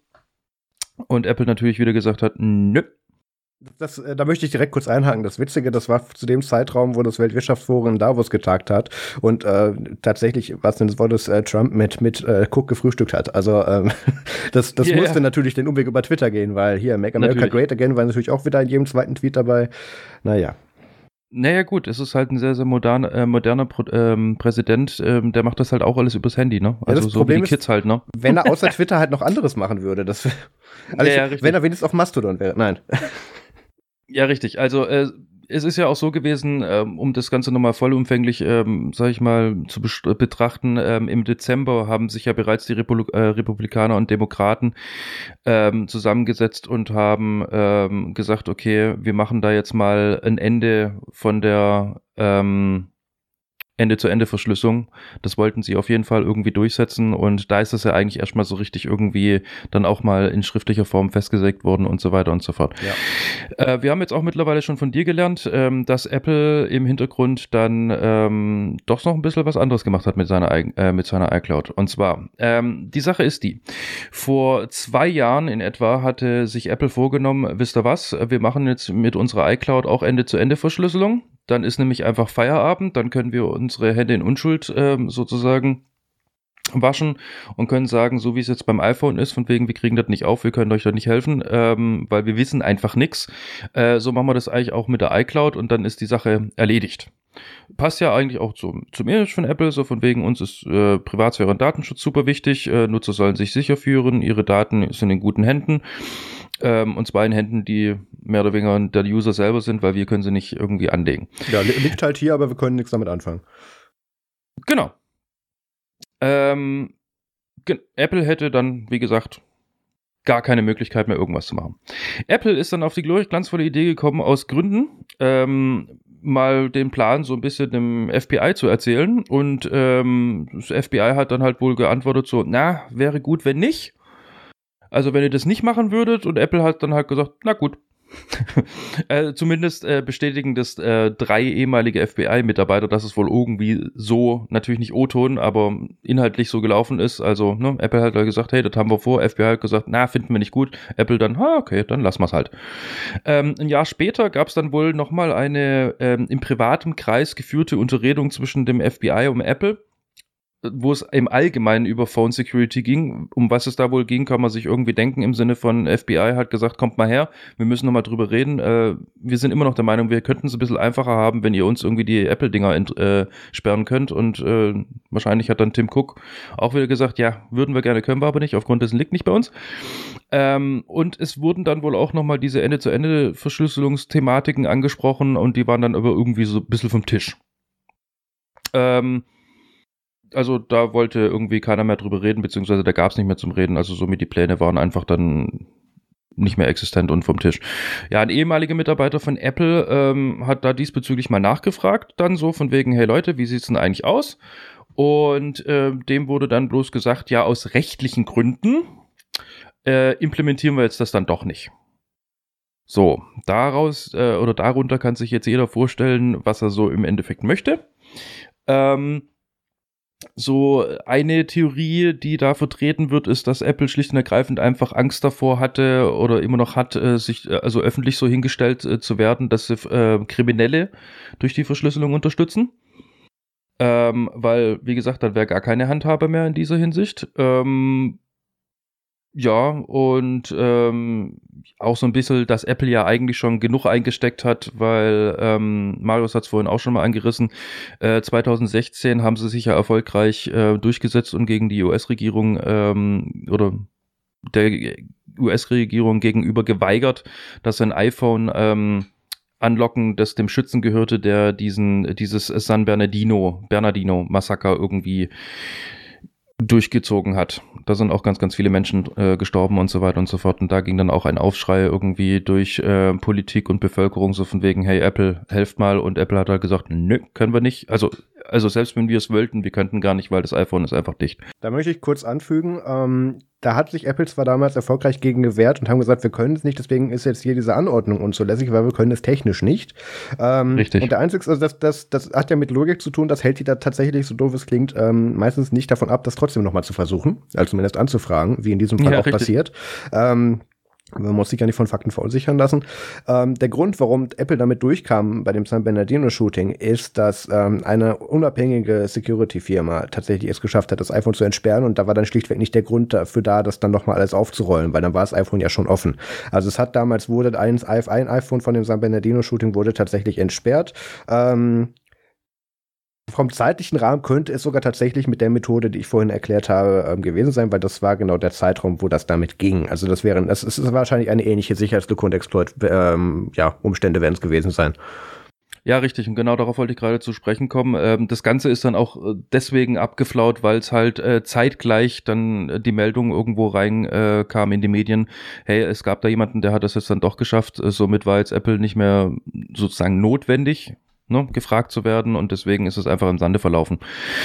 Aber wie wir gelernt haben, ne, man probiert es auch immer wieder mal gerne. So, ähm, anyway, ähm, dieses Projekt ist dann ähm, offensichtlich vom Tisch gewesen. Ähm, es gibt so eine Story, die so ein bisschen alternativ ist, also nicht so die von wegen, ja, das FBI hat nett gefragt und, die, und Apple hat dann gesagt, gut, okay, dann lassen wir's. Ähm, die alternative Story ist eigentlich, dass äh, Apple wohl intern auch die Befürchtung hatte, dass einfach viel zu viele User sich vor ihrer eigenen oder von ihrer eigenen ähm, iCloud aussperren würden, also sich sozusagen von ihren eigenen Daten aussperren würden. Und ähm, aus diesem Grund haben, haben sie dann Ende-zu-Ende-Verschlüsselung dann doch äh, nicht eingeführt. Da muss ich aber ganz ehrlich sagen, Apple, ja, falls einer von euch hier zuhört, ihr macht so viel krasse Komfortfunktionen irgendwie, ihr kriegt's hin, aber auch äh, wirklich sehr, sehr nicht PC oder computeraffinen Menschen irgendwie euer OS inklusive sämtlichen damit verbundenen Module und äh, Stücke Software so zu verkaufen, dass es echt schnell und gut zu begreifen ist. Und gerade dann an sowas wie einer Ende-zu-Ende-Verschlüsselung, die ihr ja im Endeffekt in Teilen schon implementiert habt, soll es dann scheitern? Glaube ich nicht. Deswegen glaube ich auch diese Aussage nicht, dass von diesem einem ehemaligen Mitarbeiter, dass es da, dass Apple Angst davor hatte, dass sich da irgendjemand von ausschließt. Das, nee, nee. Okay, Nee. darf, darf ich? Ja, aber klar. Also ich habe ich hab mehrere Probleme mit diesem Exclusive von Reuters. Ähm, das, das erste ist, ähm, dass es eigentlich keinen Grund gibt, dass Apple diese Pläne mit der iCloud Ende-zu-Ende-Verschlüsselung, dass die denen das mitteilen beim FBI, weil Apple weiß vorher, wie die reagieren. Und Richtig. ähm, Apple ist auch soweit tatsächlich unabhängig, dass sie sagen, ja, es ist egal, wir implementieren es erstmal. Meckern und klagen können sie, können sie hinterher. Ist in der Vergangenheit mehrmals passiert. Und ähm, dass sie jetzt hier angeblich hingegangen sind und zum FBI gefragt haben, hey, wir würden es gerne schwerer für euch machen, dürfen wir das? Oder hättet ihr da was gegen? Und dann, und dann ja, dann lassen wir es doch. Ähm, halte ich für sehr unwahrscheinlich. Ähm, das andere ist, und ähm, da zweifle ich gerade etwas dein Wissen von Ende-zu-Ende-Verschlüsselung an, ähm, wenn dein Gerät ähm, Ende zu Ende verschlüsselt ist, sind wir uns doch soweit darüber einig, dass du das ohne den Code unter gar keinen Umständen mehr weder den Code recovern noch das Gerät entsperren kannst. Ja, wenn ich den Code nicht zufällig irgendwo auch an der anderen Stelle der iCloud äh, zusätzlich ablege, dann nicht. Nö, das ist Feierabend. Ja, das ist aber genau das Problem, warum Apple dann eben sagt, ähm, da könnten sich Leute dann aus ihren iPhones aussperren, weil wenn der Code noch in der iCloud liegen würde, dann hätten wir das gleiche Gespräch äh, dann, dann wieder, wenn es darum geht, dass der, die iCloud-Backups übergeben werden. Ähm, dann, wenn der, wenn das, wenn die Regierung dann anruft. Ähm, das, was hier in den Apple Stores passiert, ist ganz häufig so, und ähm, da gab es auch bei ATP eine ganz schöne Story die Woche zu, ähm, dass sich äh, sehr häufig Leute dann bei neuen Geräten, dann, wenn die das in diesem Store kaufen und Daten überspielen wollen und die wissen einfach ihr Passwort nicht. Und dann, dann sagen die, ja, okay, ist kein Problem, ähm, dein iCloud-Backup ist nicht verschlüsselt, wir können das, weil wir ja deine Nummer haben und weil du da auf deine alte Nummer noch Zugriff hast, können wir einfach den, das Passwort zurücksetzen und recovern und dir die Daten da wieder herstellen. Ähm, das kannst du halt nicht machen, wenn das Ding Ende zu Ende verschlüsselt ist. Ähm, Apple hat sogar, und da will ich, ja, da will, können wir vielleicht ein bisschen überleiten in das nächste Thema, ähm, wenn du deine iCloud-Backups lokal erstellen willst, äh, falsch rum, wenn du deine iPhone-Backups nicht in der iCloud, sondern lokal erstellen willst, hast du sogar die Möglichkeit, da die auch voll verschlüsselt zu erstellen und abzulegen bei dir lokal. Und da sagt sogar Apple hier, den Code musst du aber im Kopf behalten, den kann dir keiner wieder herstellen. Also ähm, von daher sehe ich nicht, wie Apple das irgendwie so weit aufweichen kann, dass das trotzdem geht, weil dann, also von, von Verschlüsselung, die aufgeweicht wurde, hatte noch nie jemand viel. Ja, aber ganz genau darum geht es mir ja. Ähm, sie kriegen es ja hin, ähm, dass in iTunes und äh, im Finder in dem Fall im Mac, äh, kriegen die das ja hin, diese Nachricht aufpoppen zu lassen, so von wegen, ey Junge, mach dir davon eine Notiz, was ich tätowierst dir unter, unter die Lippe oder sowas. Ja, aber merk dir, was du da eingegeben hast, ansonsten können wir dir ums Verrecken nicht helfen. Ja. Was spricht dagegen, dass einfach du machst dein iPhone an, du startest deinen Mac zum ersten Mal whatsoever, Gerät von Apple, ja, es kommt diese Meldung, hey, Bub, folgendes. Das, was du jetzt hier eingibst, merk es dir. Und dann ist alles gut. Was spricht da dagegen? Ich verstehe nicht, was du meinst. Naja, das, das, warte, mal, warte mal, lass die Problematik nochmal und dann erklärst du, was ich nicht verstehe. Ähm, die Problematik ist, wenn die iCloud-Backups äh, Ende zu Ende verschlüsselt wären, könnte da ja selbst Apple nicht mehr dran. Das Richtig. heißt, wenn dieser Code, der dieses Backup entsperren würde, wenn du den nicht mehr hast, dann hilft dir dieses Backup auch nicht auf deinem neuen Gerät, wenn du den Code nicht hast. Das ist Richtig. das, wo Apple eingreifen kann, weil sie können den Code zurücksetzen, weil das, weil das Backup nicht Ende zu Ende verschlüsselt ist. Wo Richtig. kann man das Ding jetzt trotzdem end-to-end -end encrypted lassen und man kriegt den Code wieder? Das passt doch nicht zusammen. Nein, genau darum geht's mir. Es passt halt eben deswegen nicht zusammen, weil es ja auch gar nicht notwendig ist. Fakt ist, wenn ich mit iTunes, wenn ich noch nie bei der iCloud war, ja, und mache alles schön lokal mit iTunes oder in dem Fall bei Mac der Finder, ja, dann lege ich ein Backup an und wenn ich dieses Passwort nicht mehr weiß, habe ich schlicht und ergreifend Pech. Ja, Richtig? Richtig. Ja. ja. Was spricht dagegen zu sagen, okay, wir nehmen diesen Chunk, der dann halt einfach bei mir auf Files oder, ähm, oder iTunes liegt, ja, denken uns das einfach weg und nehmen wieder diese schöne virtuelle Festplatte, die sich der iCloud nennt. Da liegt dann der gleiche Chunk. Ich habe den gleichen Prozess gemacht. Es wird halt bloß, bloß sozusagen immer schon hochsynchronisiert. Wenn ich mein Passwort verloren habe, habe ich Pech. Punkt. Ach so, ja, dann meinen wir doch beide das gleiche. Okay. Ganz genau. Ähm, der Punkt ist, Apple macht das ja aus dem Grund nicht, wie wir ja schon beide auch vermutet haben, damit die sagen können, ja, im schlimmsten Fall kommt die halt hier noch an einzelne ähm, Daten ran, die übrigens iCloud-Backups enthalten, auch nicht alles. Also ähm, da, da müssen wir uns ein andermal mal länger auseinandersetzen. Ähm, aber der Grund ist, ähm, da sie das ja nicht anbieten, ähm, und dadurch, dass, also sie, sie wollen dir ja, weißt du, das hilft ja nicht, wenn du dein iCloud-Passwort nicht machst und im Store stehst und sagst, ja, hier, äh, hier ist dein Handy, aber wenn du dich halt nicht entsperren kannst, dann hast du auch deine Daten nicht. Das ist ja deswegen, warum, einer der Gründe, warum es eben nicht äh, end-to-end -end verschlüsselt ist. Also ähm, da haben sie ja gar keine Chance, wenn sie das end-to-end -end encrypted machen. Und das ist tatsächlich ein äh, Usability-Feature in Anführungszeichen. Ob es jetzt ein Sicherheitsfeature ist, das ist eine andere Frage. Aber, aber ganz genau, da sollten sie nachbessern und sollten meiner Meinung nach auch die Möglichkeit geben, end-to-end-Entschlüsselung. Von mir aus, dann gibt's halt irgendwie die DAO-Version und die äh, Ich weiß, was ich tue Version, mhm. irgendwie beim Ersteinrichten, wo ich halt ganz klar entscheiden kann, Ende-zu-Ende-Verschlüsselung und oder halt nicht. Siehe zum Beispiel Telegram, der Messenger. Ja. Ich habe standardmäßig habe ich halt einfach irgendeinen Chat. Wenn ich aber mit dir einen verschlüsselten Chat haben möchte, dann starte ich den. Äh, sobald ich den verlasse, war es das. Ja, und der existiert halt nur auf dem Gerät. Ähm, ja, richtig. Also das ist tatsächlich äh, eine Idee, die auch schon ähm, damals, als, also als die das angeblich mit dem FBI ähm, besprochen haben, auch schon mal im Raum stand, ähm, dass das End-to-End-Encryption von iCloud Backups optional als Option angeboten wird. Ja, vor allem finde ich das jetzt im Moment gerade sehr, sehr verschleiernd, weil wenn du mal überlegst, also um, mal ein bisschen aufs Ergebnis von diesem ganzen Theater jetzt eigentlich zurückzukommen, ähm, also das, die Daten auf dem iPhone sind immer noch sicher, allerdings nicht die in der iCloud, weil, jetzt nehmen wir zum Beispiel mal das äh, Beispiel iMessage, der Datentransfer von iMessage ja, von mir zu dir oder von mir zu egal welchem anderen und so weiter und so fort, ist schön Ende zu Ende verschlüsselt. Ja. Allerdings das Backup von deinen iMessage, dadurch, dass du, also, ne, damit Mhm. diese ganze Sync überhaupt funktioniert, also, dass wenn ich dir was schreibe über iMessage, dass das dann wiederum auch auf meinem iPad das gleiche ist, Spre Gesprächsverlauf, Schrägstrich auf meinem Mac, ja, das wird schön tapfer über die iCloud hin und her synchronisiert und da liegt's halt wiederum unverschlüsselt. Deswegen, was bringt mir eine End-zu-End-Verschlüsselung? Äh, von Gerät zu Gerät, wenn das wiederum zugrunde liegende De äh, Backup, das dafür sorgt, dass ich die Convenience habe, dass überall auf den Rechnern äh, oder Systemen, die ich einsetze, der Verlauf gleich ist und alle, also sozusagen überall das Bild angezeigt wird, was du mir gerade geschickt hast von deiner Hawaii-Insel, ja, äh, wenn das dann sowieso unverschlüsselt irgendwo rumliegt. Ähm, das ist natürlich richtig. In dem Fall hast du dann natürlich keine Chance mit. Allerdings ähm, gibt es immer noch die Möglichkeit, und das ist auch tatsächlich der Default bei ganz vielen Nutzern, dass, der, dass die das iCloud Backup gar nicht anhaben, weil die keinen iCloud Storage Plan haben. Das heißt, die, die bezahlen nicht für extra Speicher. Ähm, ja, richtig, aber deine Kontakte zum Beispiel, deine Kontakte, die du jetzt zum Beispiel bei deinem iPhone äh, anlegst, ja, die liegen ja dann auch in der iCloud. Ja gut, also Kontakte selber ist ja jetzt kaum noch was wert in den heutigen Tagen. Also ähm, ist jetzt aber nicht der Punkt. Was ich sagen will, ist, dass die ja in Default haben, da hast du ja maximal 5 GB iCloud Storage frei. Ähm, das geht in den meisten Fällen schon für deine Fotogalerie drauf, weil das Ding per Default eingestellt ist, dass es wenig auf dem Gerät vorhält und das meist in die Cloud stopft, damit du lokal mehr frei hast, falls du es brauchst. Ähm, der, da, deswegen tun ja die meisten Leute, die sagen, nee, ich will da nicht für zahlen, dann iCloud Backup deaktivieren, weil das ist dann das zweitgrößte oder sogar noch größer, was dann an Datenmenge passiert. Und wenn du eben nicht in die iCloud Backups, sondern das dann lokal machst, ähm, dann greift auch wieder diese Logik mit, die Sachen können dein iPhone eben nicht verlassen, weil sie es halt faktisch nicht tun. Und ähm, da kann dann auch keiner aus der Cloud das dann eben wieder herstellen. Also soweit stimmt es dann schon noch. Aber natürlich, der Default von Leuten, die da auch ein bisschen Speicherplatz haben, ist natürlich, es geht nach iCloud und dann holst du es dir halt von da.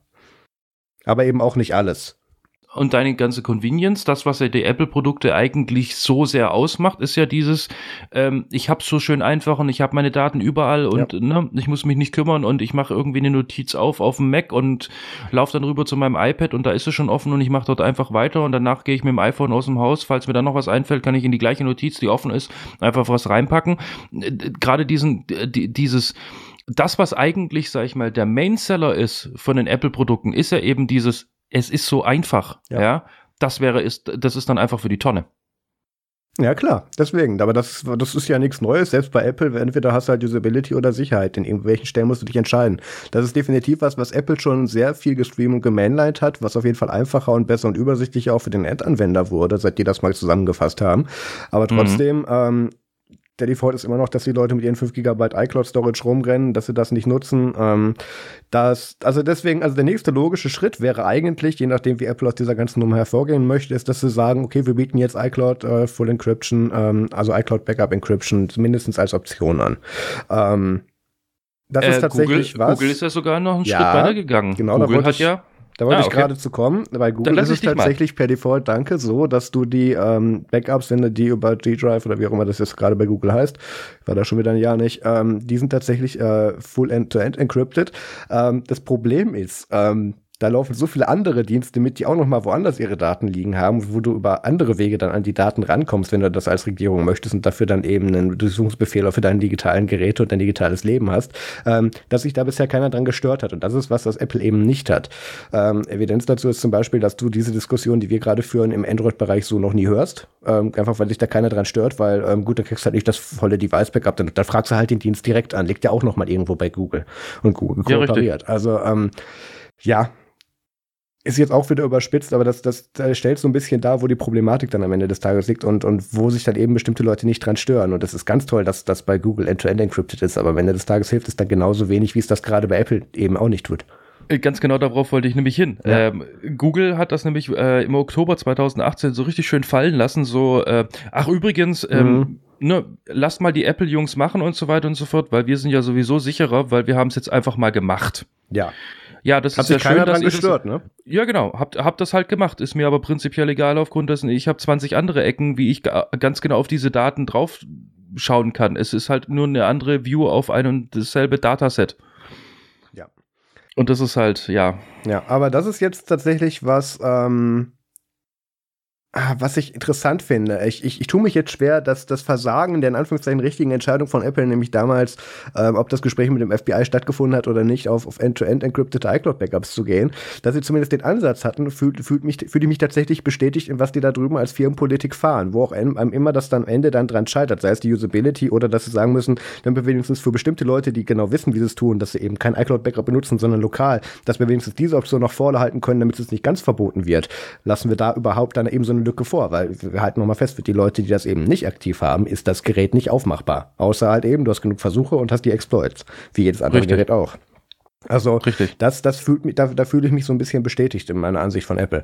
Ähm, ist natürlich, kann man immer noch besser regeln. Ähm, ich bezweifle, dass Apple sich damit einen Gefallen tut, in der aktuellen politischen Situation auf Full-End-to-End-Encryption zu gehen. Ähm, es gibt auch, also ich muss ja dazu sagen, dass das ist ja jetzt nicht was, was nur in den USA gerade irgendwie los ist. Also der, der Herr Seehofer wacht ja alle irgendwie zweieinhalb Monate nochmal auf und erinnert sich daran, dass er Politiker ist und spricht dann ja, in eine ja. Kamera. Ähm, und wenn es dann nicht die bösen Computerspieler sind oder so, dann müssen es die Messenger sein, die aufgemacht werden. Ähm, wenn ihm irgendjemand iCloud erklärt, wird er sich bestimmt dazu auch noch äußern. Also ähm, das ist, das ist ein Problem, das haben wir hier genauso. Und ähm, dann haben wir, und das ist bei den USA, es ist in den USA genauso wie bei uns, haben wir da Politiker, die ziemlich wenig Ahnung davon haben, von dem, was sie da gerade fordern und machen dann allumfassende Aussagen und Forderungen und Apple muss dann da eben zurückrudern oder eben irgendwo hinrudern, wo es dann noch geht. Ähm, das, da ist keine große Besserung absehbar. Und ähm, das ist in dem Fall auch tatsächlich was, was nicht, was nicht gewünscht ist, weil ähm, die haben da im Hintergrund die Leute dann auch beim FBI die gleichen Kanäle, wo sie dann sagen, hey, äh, diese Grundforderung, wenn ihr die durchkriegt, das wäre ganz cool äh, den Rest machen wir. Ähm, das, so eine Art Lobbyismus haben die da drüben genauso. Das ist auch deren Aufgabe. Ähm, für den Endnutzer ist das natürlich trotzdem nicht gut deswegen. Ähm, wir haben jetzt im Prinzip das iCloud Backup, wie man es lokal erstellt, schon angerissen. Ich, ich, ich würde es noch mal ganz kurz eben über, äh, nicht überspringen, aber einmal eben hier grob anreißen. Ähm, seit äh, macOS Catalina sind die Apps ja aufgeteilt. iTunes ist jetzt nicht mehr als eigene App, also es gibt sie schon noch, aber die ganzen Funktionen wie Podcasts und so und eben auch die ähm, iDevice-Verwaltung ist jetzt eben einem Finder ausgelagert. Ähm, du schließt dein iPhone an, dein iPhone fragt dich, hey, äh, da folgender Mac, vielleicht musst du noch eine Nummer eingeben, möchtest du mit dem kommunizieren? Ja, nein, vielleicht. Und ähm, dann kannst du im, ähm, im Finder eben hingehen, sagen, hier iPhone ähm, und machst jetzt Backup jetzt erstellen. Am besten machst du noch einen Haken rein bei lokales Backup verschlüsseln. Ähm, Merkt euch dann bitte das Passwort. Ja, gute Idee, weil sonst bringt euch nichts. Ähm, Schritt zwei, das habe ich vorhin übrigens mal kurz getestet. Ähm, es ist auch sehr einfach tatsächlich, wenn du deine, ähm, wenn du deine iCloud-Backups aus der iCloud entfernen möchtest äh, deine iOS-Backups. Du musst tatsächlich nur in, in iCloud in den Einstellungen auf dem jeweiligen Endgerät hingehen und das deaktivieren und dann fragt er dich auch, ob das andere weg soll. Ja, ähm, ist eine Möglichkeit. Ähm, also, dann hast du jedenfalls, wenn du das lokal machst, ähm, ist dein iOS-Backup dann auch schon verschlüsselt. Da kannst du dann nochmal selber in den Container legen und, und drüber, drüber hashen, wie du möchtest, ist egal. Ähm, wie Pierre schon gesagt hat, erinnert euch am besten ans Passwort und nach Möglichkeit auch, wo es liegt, ähm, weil sonst habt ihr dann ein sehr schönes Backup, mit dem ihr nichts anfangen könnt. Aber die Möglichkeit besteht. Ähm, das habe ich übersprungen, das habe ich nicht aus, äh, ausprobiert. iAmazing von, äh, ich glaube, DigiDNA, äh, haben da so eine äh, kostenlose Backup-Funktion jetzt noch mit eingebaut in ihre Suite. Das, das ist so ein Pro Productivity-Tool. Damit ist das wohl auch möglich. Und ähm, da, äh, das sieht sehr interessant aus, aber auch so ein bisschen Vaporware. Ich muss mal gucken, vielleicht mm. mache ich da einen mhm. Artikel zu. Mal schauen. Also. Ja, an der Stelle möchte ich aber noch sagen, ähm, na, macht euch jetzt mal nicht verrückt, liebe äh, Windows-User. Bei euch bleibt natürlich iTunes erstmal so, wie es ist und kann diese ganzen Geschichten auch, weil das, was jetzt gerade der Marius äh, beschrieben hat mit dem Split und so weiter und so fort und mit Finder und bla, das ist alles bloß hier auf dem Mac. Also bei Windows ist iTunes einfach nur iTunes und äh, wir verlinken natürlich auch diesbezüglich ähm, Artikel beziehungsweise kleine Anleitungen, damit ihr auch an Screenshots sehen könnt. Ah, okay. Ja. Ähm, dann hatte Apple diese Woche noch so, ja, so paar unschöne Randmeldungen. Ähm, die haben sich ja hier als, als Retter der Menschheit und Kinder dürfen nicht mit Werbung verdorben werden und äh, In-App-Käufen verwirrt werden, ja hingestellt. Und deswegen gibt es ja im App Store eine eigene Kategorie mit Apps for Kids. Und ähm, da war es bisher so, dass Werbung, In-App-Käufe ganz strengen Regularien unterlegen waren. Der letzter Stand war sogar, dass Werbung gar nicht äh, zugelassen wird in solchen Apps und dass ähm, die ganzen In-App-Käufe tatsächlich über den Elternmodus gehen müssen. Das heißt, die müssen das dann nochmal von einem anderen Gerät oder vom gleichen Gerät dann nochmal mit Eingabe eines bestimmten Passcodes und dann des iCloud-Passworts oder was auch immer äh, authentisieren. Ähm, und Jetzt ist Apple irgendwie aufgefallen, schade, mit Kindern verdient man eigentlich doch Geld. ähm, wir lassen da jetzt doch wieder Werbeanzeigen zu. Aber ähm, die werden jetzt ganz strengen Regularien unter, unterlegt angeblich und ähm, die müssen von einem Menschen einzeln geprüft werden. Ähm, in diesem Schreiben, weil das war jetzt ein Up Update der, der App Store-Richtlinien, wo das jetzt eben drin stand, ähm, es steht noch nicht drin, wie die vorhaben, das umzusetzen weil Werbenetze funktionieren eigentlich so, dass du dir da einen Platzhalter einbaust mit einer ID und dann schickt das Werbenetzwerk dahin, was gerade frei ist oder was getargetet wurde und nicht äh, hier, das Kind kriegt jetzt diese eine approved Werbeanzeige. Ähm, also da bin ich sehr gespannt, wie die das gedenken umzusetzen. Ähm, ich finde es in der Regel tatsächlich trotzdem ein Rückschritt, weil ich fand diese Richtung, die Apple da eingeschlagen hatte, eigentlich ganz gut. Ähm, das trifft sich gerade mit diesem äh, California Data Privacy Act äh, mhm. ja ganz gut, der eben auch untersagt, dass du Daten von Minderjährigen oder ich glaube ab unter 14-Jährigen darfst du tatsächlich nicht vermarkten und ähm, jede Website muss jetzt diesen Don't Sell Data äh, Link im Disclaimer haben oder so. Also das, das war schon eine interessante, eine interessante Richtung. Ähm, natürlich immer noch schwächer als die DSGVO, aber zumindest mal ein Anfang Anfang für die USA. Ähm, ja, ich weiß nicht, Pierre, wie siehst du das? Also ich finde es sehr, sehr schade, dass sie da jetzt äh, zurückgerudert sind, weil ich fand das sehr, sehr gut, weil die haben da halt wirklich ganz klar definiert, also äh, gerade ähm, im Hintergrund laufende Analyse-Tools innerhalb der Apps durften halt zum Beispiel nicht äh, Namen, E-Mail-Adressen oder Geburtsdatum irgendwie weiterleiten, beziehungsweise ja, irgendwo vermarkten, also generell aber auch nicht speichern. Genauso ganz, ganz wichtig, gerade bei Kindern, Standortdaten, großes No-Go. Ähm, finde ich auch sehr, sehr gut, dass sie das halt extrem äh, eingeschränkt und vor allem auch verboten haben. Und äh, was das angeht, waren ja, ich habe mir das vorhin mal durchgelesen, ähm, war das so, so rigoros gesagt, dass wenn du gegen das Zeug verstoßt, gibt's äh, äh, ja oder verstößt, es gibt keine Diskussion, du bist raus. Ja. Und du kommst auch nicht mehr mit einem anderen Produkt, was anders heißt und bloß von dir als Entwickler ist oder sowas. Nee, dein Dev-Account schließen wir hinter dir ab. Ja, da ist dann einfach Feier, äh, Feierabend. Ähm, ja, ähm, und es, es war ja auch ganz klar definiert, ähm, jede dieser Applikationen, die für Kinder gedacht sind, müssen eine Datenschutzerklärung anzeigen. Ja. Ähm, was ich jetzt dann auch schon fast wieder ein bisschen schwierig finde, weil äh, ein Kind klickt einfach auf Ja. Hm. Keine Ahnung. Je nachdem, wie es designt ist. Ich muss ehrlich sagen, ich habe jetzt dann nicht irgendwie zum Testen mal eine kindgerechte App installiert, um zu gucken. Ähm, ja, ich finde gerade das, äh, äh, also gut, man muss dazu sagen, dieses Ganze mit diesem Tracking und Analyse, das bleibt so, wie, ist, es ist. Also das darf weiterhin, äh, weiterhin nicht übertragen werden. Es wird auch weiter diese Datenschutzgeschichte geben. Allerdings darf jetzt äh, Werbung angezeigt werden, weil sich halt vor allem die Entwickler beschwert haben, so von wegen, ey, wie soll man denn damit jetzt sonst Geld verdienen? Ähm, Tipp, macht so wie Lego, verlangt einfach, was weiß ich, 4,99 dafür, äh, habt dann ein Full-Price-Game und lasst die Kinder spielen. Ich meine, Lego macht das seit Jahren, sowohl auf Android als auch auf iOS so. Die Dinger laufen, weil sonst wird es nicht immer mehr und mehr geben. Ne? Hint, hint. Mhm. Ähm, ich meine, es gibt genug Leute, die kaufen sich eine Nintendo Switch und zahlen Vollpreis äh, für irgendwelche Spiele für ihre Kinder. Ich meine, ne? Ähm, warum das denn nicht irgendwie auf dem mobilen Markt einfach auch probieren? Beziehungsweise es gibt ja jetzt mittlerweile auch Apple Arcade, wie auch immer. Auf jeden Fall verlangt doch einfach mal einen Fullpreis für ein Fullpreis-Game. Ähm, ich bin auf jeden Fall gespannt, weil ab 3. März 2020 gelten diese neuen Statuten, also dieses, äh, diese neuen äh, Regularien für diese Apps.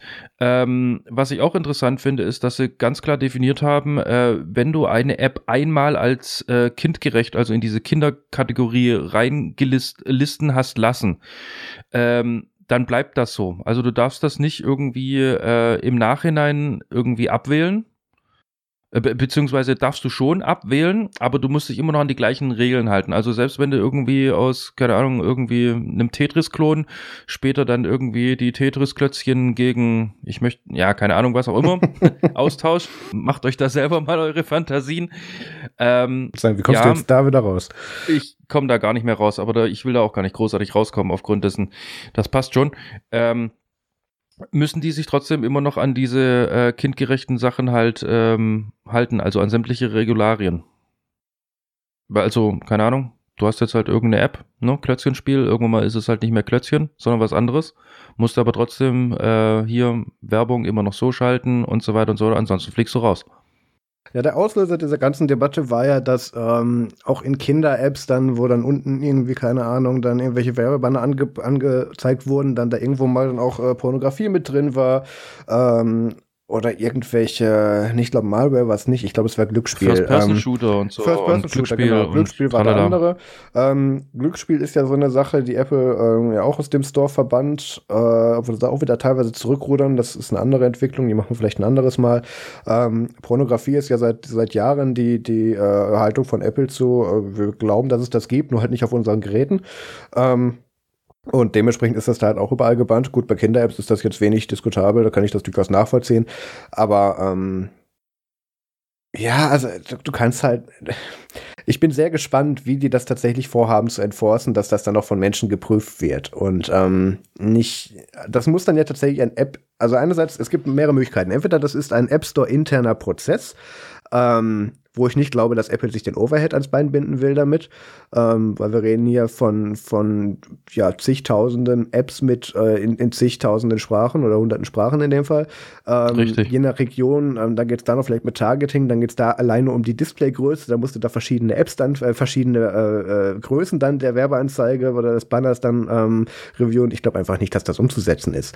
Ähm, deswegen hat ja Apple ähm, den ganzen App Store-Prozess so weit aut automatisiert, dass die wirklich ähm, den Code ja auch prüfen und das ist, da müssen wir auch mal eine eigene Folge machen, da holen wir uns mal einen Entwickler mit dazu. Da habe ich tatsächlich jemanden. Ähm, also das ist ja ganz extra automatisiert worden, einfach damit man es menschenmöglich in einer Zeit auch umsetzen kann. Und ähm, ich sehe einfach nicht, dass das bei Werbeanzeigen geht. Ähm, das heißt, es wird da irgendwo so eine Minimalanforderung geben und da darfst du anklicken, ja, ja, ich schwöre, das ist so. Und ähm, wenn nicht, fixe halt raus und es wird nur kontrolliert, wenn es gemeldet wird. Das ist so, das ist dann die wahrscheinlichste Variante, wie ich es mir vorstelle. Also ich kann mir nur vorstellen, ähm, also ich kann mir sehr wohl vorstellen, dass es geht, also dass äh, sozusagen von Menschen gemachte Werbung auch durch Menschen kontrolliert wird und dort dann halt ähm, sozusagen reinkommt. Aber was du halt mal völlig vergessen können wirst, ist das Targeting. Du hast dann nichts mehr mit regional, du hast dann nichts mehr mit Sprache oder sonst irgendwas. Gut, vielleicht Sprache lasse ich mir vielleicht sogar noch irgendwie, weil die haben ja eigentlich in jedem Land irgendwo, keine Ahnung, ein, ein Apple Headquarter. Bei uns ist es in München. Ähm, wo dann halt im Endeffekt irgendwo so eine Bataillon Menschen sitzen, die dann halt das Zeug irgendwie ähm, okay klicken oder nö, darfst du nicht. Aber du hast halt dann kein wirkliches werbewirksames Targeting, so wie man es halt irgendwie kennt. So, keine Ahnung, du läufst jetzt irgendwie gerade am Schuhhaus Müller vorbei und heute Abend hast du dann halt irgendwie, hey, cool, die neuen Nikes. Ja, und dann ähm, fragst du deine Mutter, ob sie dir neue Schuhe kauft. Äh, ja, ganz genau, das kannst du halt vergessen. Da wird wahrscheinlich sehr, sehr breit aufgestellte, ähm, also Großkonzernwerbung wird da wahrscheinlich durchgewunken werden. Also ich, ich naja. mal Toys, Toys R Us oder sowas. Ach nee, Quatsch, die sind pleite gegangen. Ach, deswegen kann ich es auch nennen. äh, ähm, ja, dass halt sowas irgendwie, weißt du, was ganz Globales oder irgendwie gewisse Zeichentrickserie oder gewisse Fernsehergeschichte oder gewisses äh, Streaming-Angebot, was mittlerweile in den USA gestartet ist und noch nicht ganz in Deutschland angekommen ist, mit so lustigen, sprechenden Figuren und so. ähm, ja, das gucken wir uns nochmal an, wenn es dann tatsächlich umgesetzt wird und wenn es dann das erste Mal knallt, glaube ich. Dann ähm, kommen wir zu Dafuk, äh, unser Nachfolger für WTF der Woche. Ich spreche das absichtlich so aus, weil es dich wundert. Ja, nee, nee, ist schon in Ordnung. Okay. So sollte es auch ausgesprochen werden. Bloß ich sehe jetzt gerade so dieses in unendlichen Weiten. Ja, ja warte mal, lass, für Leute, die das noch nicht sehen. Also ich mache es ja wieder als Coverart. Ja. Und dann verklagt mich die amerikanische Regierung. Egal. Ähm, also, nee, wir fangen sogar noch ein bisschen davor an. Ähm, der Donald hat ja seine Space Force vorgestellt vor so ein paar Monaten, wo er gesagt hat, ja, hier, wir, wir brauchen unbedingt was gegen Aliens. Und ja. Ähm, ja, haben da jetzt dann neben der Marine, der Air Force und so weiter dann eben auch was für die Space, äh, also die Space Force dann eben ins Leben gerufen und ähm, die Woche haben sie auch die Uniform vorgestellt und ich habe mich wirklich gewundert, was denn hier so ähm, der, der typische amerikanische Space Forceler mit einer, mit einer äh, äh, hier ähm, Tarnmusteruniform im Weltall sucht. Ähm, Statt dass man den einfach schwarz oder grau macht oder so. Nein, die haben natürlich ein schönes Camouflagemuster auf den, auf den Uniformen. Ähm, und jetzt wurde auch das offizielle Logo, die haben ja immer so, so schöne Kreisrunde mit Text außenrum, dann veröffentlicht. Pia sagt mal nichts. Und ähm, ja, also ich sag mal so, ähm, Amazon bringt ja gerade eine neue Star Trek-Serie raus. Und ähm, das sieht halt eins zu eins aus wie hier ähm, ja. ja, Starfleet Command. Ähm, Föderation der Planeten. Also es ist, es ist eins zu eins das. Ähm, das haben die sich wirklich abgeschaut. Fand ich sehr schön. Äh, George Takei, ähm, Schauspieler, oh Gott, wen hat er denn damals gespielt? Das ist jetzt peinlich, dass ich das nicht weiß. Äh, ach genau, Zulu hat er gespielt. Ja. Ähm, hat dann auch direkt, hat das dann auch retweetet mit, uh, we are expecting some royalties from this. Ähm, der hat dann einfach kopiert. Ähm, ja. Bisschen Farben angepasst, also Photoshop Philipp durfte noch mal drüber gucken und dann war gut. Ähm, ja, das fand ich schon sehr schön. Ähm, ich weiß nicht, vielleicht geben wir denen noch eine Kamera mit, dann können wir einfach die, das nächste Star Trek da oben nachdrehen. Das wäre auch eine Idee. Ohne Witz, äh, ja. Vor allem diese Camouflage-Uniform finde ich halt so cool. Ich, mhm. ich, weiß nicht, treibt da dann irgendwie so dieser Delta Force äh, oder wie heißen die, Navy Seal Typi irgendwie, treibt er dann so in seinem Camouflage-Raumanzug so ein bisschen durchs Weltall und falls dann mal so ein Alien ums Eck kommt, dann sagt er, ich bin ein Asteroid. Ja, genau. Du kannst mich nicht. du kannst mich gar nicht sehen. Ich bewege mich nicht, du kannst mich nicht sehen. Ja. Vor allem, was ich halt so krass finde, ist, der hat es halt tatsächlich äh, vor ein paar Monaten, nee, Quatsch, letzten Monat hat es tatsächlich äh, fertig gebracht für dieses Ding im Kongress 738 Milliarden, Millionen, Milliarden, mhm. keine Ahnung, Billionen, ähm, Fantastilliarden irgendwie ähm, Dollar locker zu machen, um halt eben die sozusagen die, die, wir haben ja hier, wie heißen sie? Wir haben die, die Army, wir haben die Navy. Nochmal irgendwie ganz viele, auf jeden Fall. Es gibt nochmal zusätzliche, sag ich mal, was heißt Branch auf, äh, auf Deutsch? Forces, was meinst du jetzt? ja, halt irgendwie nochmal eine zusätzliche Unterordnung irgendwie im, im amerikanischen Militär.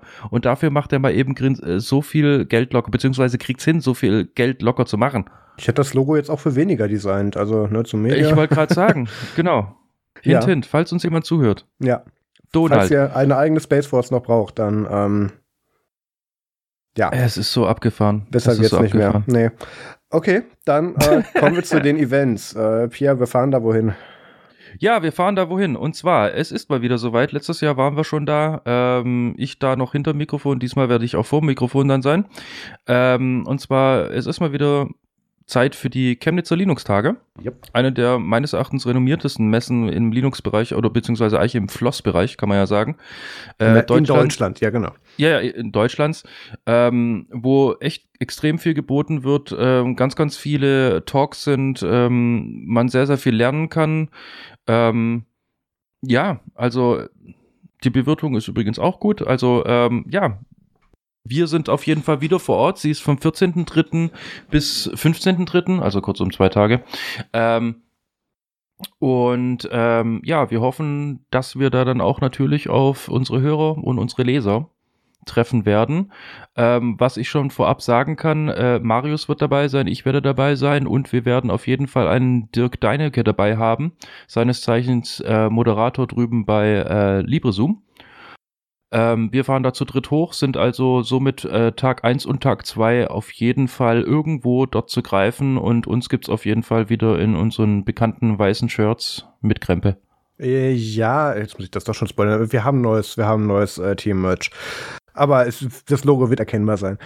Ähm, was haben wir noch? Äh, wir werden dort vor Ort aufnehmen. Ich weiß noch nicht. Ich muss mal gucken. Vielleicht schreibe ich die Veranstalter noch an, ob wir einen Raum kriegen. Ähm, ich ich habe leider zu spät gesehen, dass die Frist abgelaufen war. Deswegen werde ich auch keinen Vortrag halten dieses Jahr. Äh, Dirk hält, glaube ich, zwei Vorträge. Ich weiß es nicht. Ähm, da machen wir dann kurz vorm Event nochmal Werbung für. Ähm, brauchen wir da eigentlich Tickets? Genau, das wäre das mit Eintrag, ne? Das äh, war das mit Eintritt. Eintrag, ja. Genau, Eintritt. Ja. Ähm, ja, gut. Dann. Aber der Eintritt, äh, gleich an alle, die jetzt dann denken, oh Gott, der redet jetzt von Eintritt, äh, es ja, ist absolut muss human. Man, irgendwie muss man mit Linux ja auch noch Geld verdienen. Ja, na klar, aber es ist absolut human. Ich weiß gar nicht, was haben wir letztes Jahr gezahlt? Ich glaube fünf Euro, keine Ahnung. Ich, also es ist wirklich, also ja, Kino, Kino ist teurer. Ich habe mit der Kino Apple Watch bezahlt, deswegen könnte ich das theoretisch nachgucken. Ähm, der Pierre macht so lange, so lange seine MFG-Musik für Game Tips. Genau, während du recherchierst. Ähm, gut, äh, diese Woche, beziehungsweise die letzten zwei Wochen, wir haben es ja eingehend schon gelernt. Ich hab, bin irgendwie immer noch fasziniert, dass wir schon wieder aufnehmen. Ich bin zu ganz genau gar nichts gekommen, außer nebenher Musik hören und abends zum Entspannen eine Serie. Äh, Musik ist tatsächlich diesmal überhaupt nicht so metalig.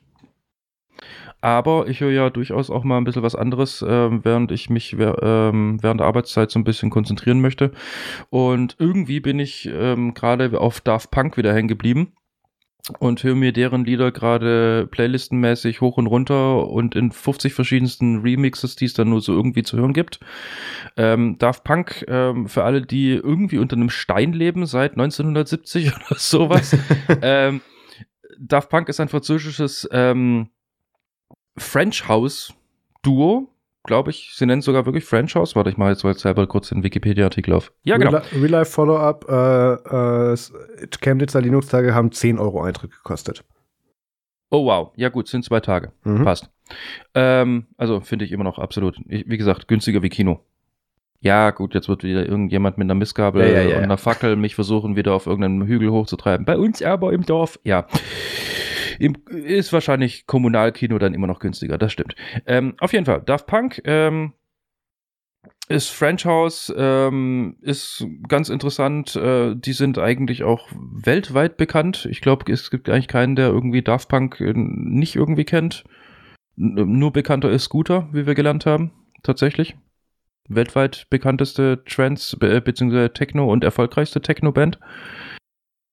Ist das überhaupt eine Band, wenn man davon redet? Eigentlich schon. Ich weiß es nicht. Okay. Ähm, ja, auf jeden Fall. Das höre ich jetzt gerade. Und äh, worüber ich gestolpert bin, wahrscheinlich ist es schon alt und jeder hat schon gesehen, bloß ich irgendwie nicht. Ähm, es, es, es kam unter meinen Klickfingern und zwar The Orville. Sagt ihr The Orville was? Natürlich. Wo ja, wir bei Space Force waren. Ja, wo wir bei Space Force waren, genau.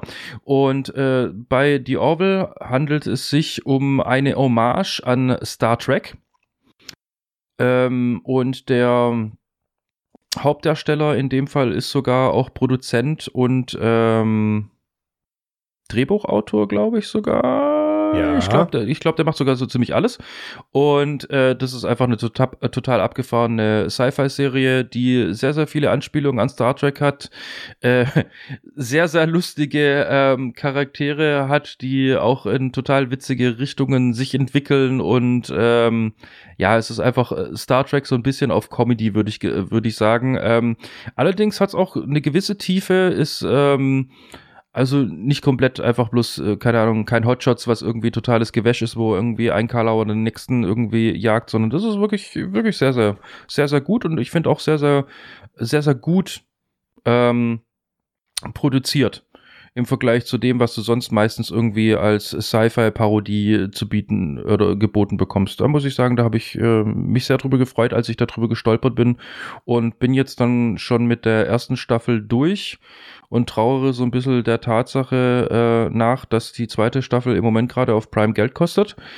Ähm, was ich aber jetzt da mittlerweile schon zusammengelesen habe, ist, ähm, man munkelte ja so ein bisschen, ja, läuft nicht so wirklich das Ding und so. Und das ist, finde ich halt immer schade, weil ich habe oftmals das Problem, ich fange irgendwie eine neue Serie an und dann kriege ich mit, ja gut, aber mittendrin hört es eigentlich auf, weil, keine Ahnung, drei Leute halt irgendwie bloß das geguckt haben, darunter wäre dann halt ich gewesen. Ähm, ja, aber es ist auf jeden Fall so, die dritte Staffel wird im Mai. Ähm, Quatsch, nee, Ende 2020 wird die dritte Staffel dann sozusagen rauskommen und ähm, dann gibt's auch wieder weiteren Stoff und ich spiele tatsächlich mit dem Gedanken, also ich finde die Serie tatsächlich so gut, dass ich mit dem Gedanken spiele, mir diese zweite Staffel und die erste Staffel eventuell sogar käuflich zu erwerben. Weil das ist eigentlich was, wo so viele Details drin sind in der Serie und so viele kleine Seitenhiebe, dass man durchaus auch mal das Ganze nochmal anschauen kann und findet dann, glaube ich, immer nochmal was Kleineres, wo man dann halt denkt, okay, gut, das habe ich beim ersten Mal gucken übersehen. Marius, du hast, glaube ich, viel, viel mehr äh, konsumiert als ich. Ne, ausnahmsweise nicht so. Ich möchte noch kurz zu The Orville sagen, dass das für eine ähm, Star, äh, Star Wars, genau, jetzt hätte ich den Fehler gemacht, Star Trek Parodie tatsächlich sehr gut ist. Ähm, wie du gesagt hast, kaum Fremdschämen drin. Es ist eigentlich ein gutes, inoffizielles Star Trek, was sie damit machen. Ähm, von manchen wird da auch gerne das, das bessere Star Trek zugesagt. Das kann ich jetzt noch nicht sagen, aber naja. Ähm, ja, das fand ich jetzt nicht. Genau. Ähm, ich habe eigentlich mehr so, ja, eine Ankündigung für was. Westworld Staffel 3 geht ab dem 30. März wieder los. Ähm, frag nicht, ob Pierre die schon geguckt hat dieses Mal. Ich lasse das einfach. Und ähm, ja, kann ich nur empfehlen. Äh, läuft auch über Sky, wenn man das irgendwie dann in Deutschland abgreifen möchte. Ähm, dann habe ich eine Talk-Empfehlung. Also einerseits, ich nehme natürlich an, dass als aufmerksamer Hörer dieses Podcasts ihr euch mittlerweile die gesamte 36C3-Session auf mediaccc.de durchgeguckt habt. Ist ja Bildungsfernsehen. Ähm, anderes, falls ihr das nicht gemacht habt und ihr mit irgendwas anfangen, anfangen wollt, würde ich euch den Talk What the World Can Learn from Hong Kong empfehlen von Katharina Absolut. Thai. Äh, von Katharina Thai. Ähm, habe ich ähm, äh, wann habe ich den denn geguckt? Vor einer Woche ungefähr. Und ich habe dann instant äh, abends äh, Peter dann sogar noch geschrieben mit hier, du musst dir das angucken. Und habe dann äh, so, ähm, also Warnung, ähm, äh, Level, äh, Englisch-Level fortgeschritten, da muss man auch hinterherkommen. Ähm, aber es, also die ist eine brillante, brillante Präsentation, also die kann brillant vortragen und das ist auch sehr gut aufgearbeitet thematisch und ähm, ja, die hat da, glaube ich, 90 Minuten lang über die ganzen Hongkong-Proteste und die Auswirkungen und die ganzen Impacts drüber geredet. Das war sehr, sehr, sehr interessant, kann ich nur empfehlen. Gut, dass du das gerade dazu gesagt hast, weil ich wollte nämlich gerade noch erwähnen, ich habe es nämlich tatsächlich auch zweimal geguckt, weil beim ersten Mal, äh, beziehungsweise nach dem ersten Mal hatte ich irgendwie das Gefühl, mindestens ein Fünftel nicht wirklich mitbekommen zu haben. Deswegen habe ich es nochmal angeschaut. Ja, ich hatte mit Alles dem, wirklich gut. Ich hatte mit dem Tempo keine Probleme. Ähm, ich spreche ja selber viel zu schnell. Allerdings ähm, habe ich dann irgendwie ähm, da mal auf Pause gedrückt und wollte mir noch eine Mate holen gehen, habe festgestellt, hey, wie erst zehn Minuten rum. Ich dachte, die redet jetzt seit zwei Stunden mit mir. so der Informationsgehalt. Bei mir war das auch irgendwie so ein Nebenher-Ding, deswegen keine Chance gehabt, da zu folgen. Nee, da musste, da musste schon Da musste bleiben. wirklich, also ja. wer sich's anschaut, wirklich nehmt euch Zeit nur dafür, weil inhaltlich super, wie Mario schon gesagt hat, super rausgearbeitet, super präsentiert auch, aber ihr müsst echt dranbleiben, weil die redet echt schnell. Ich habe dann auch, nachdem ich mit dem Vortrag durch war, dann nochmal auf ihren Namen geklickt und dann gedacht, guckst du mal, ob sie noch irgendwelche Vorträge gehalten hat in den letzten Jahren auf dem Kongress. Hab ganz überrascht festgestellt, dass sie ganz tolles Deutsch spricht, was da liegt, dass sie Deutsche ist, wo ich nicht drauf gekommen wäre bei ihrem Englisch. Ähm, die war dann auch noch bei, bei der, äh, hier bei, bei Sendezentrum war sie dann auch noch bei einem Live-Podcast mit dabei, kann man sich auch noch mal antun. Dann ähm, habe ich eine Podcast-Empfehlung, ähm, The Vergecast, äh, Nilay Patel hat ähm, Dr. Lisa Su von äh, AMD interviewt. Ähm, da hat sie so ein bisschen so die Ryzen 400, äh, Ryzen 4000 Chips nochmal erklärt und auch so ein bisschen die Aussicht, wo es jetzt gerade hingeht. Das war sehr aufschlussreich. Ähm, war von der Seite hört man normalerweise wenig und äh, Dr. Su ist da auch ähm, sehr unterhaltsam gewesen, kann man sich anschauen. Ähm, dann wollte ich eigentlich noch ähm, es schaffen, bis zu dieser Folge, der ersten Folge Star Trek PK äh, anzufangen. Habe ich aber nicht. Ähm, ich bin so froh, dass du das nicht hast. Aufgrund dessen, ich bin auch nicht dazu gekommen und ich hätte mich jetzt so geärgert, hättest du das in die Liste aufgenommen, weil dann hätte ich sagen müssen, nicht spoilern. Ja, also das Ding ist, ähm, ich muss ja jetzt noch zwei Stunden die Folge bearbeiten, hochladen, damit die morgen rausgeht und so und ich werde es wahrscheinlich heute Abend auch nicht mehr schaffen. Und die nächste Folge kommt erst am 30. von Star Trek PK. Deswegen bin ich aber überlegen, ob ich noch warte bis dahin. Aber ähm, naja, mal gucken. Ansonsten, äh, wir werden durch. Hast du noch was? Nö, ich wäre eigentlich auch zufrieden. Das ist gut. Sie ähm, kommt übrigens erst am 31. Sie kommt ja immer freitags. Stand 30. gerade. Na egal. Ähm, ja, also, dann gehe ich jetzt die Folge bearbeiten und kann dann hoffentlich noch eine, eine Folge Star Trek PK gucken. Wir hören uns in zwei Wochen wieder. Vielen Dank fürs Zuhören. Macht's gut. Bis zum nächsten Mal. Tschüss. Tschüss.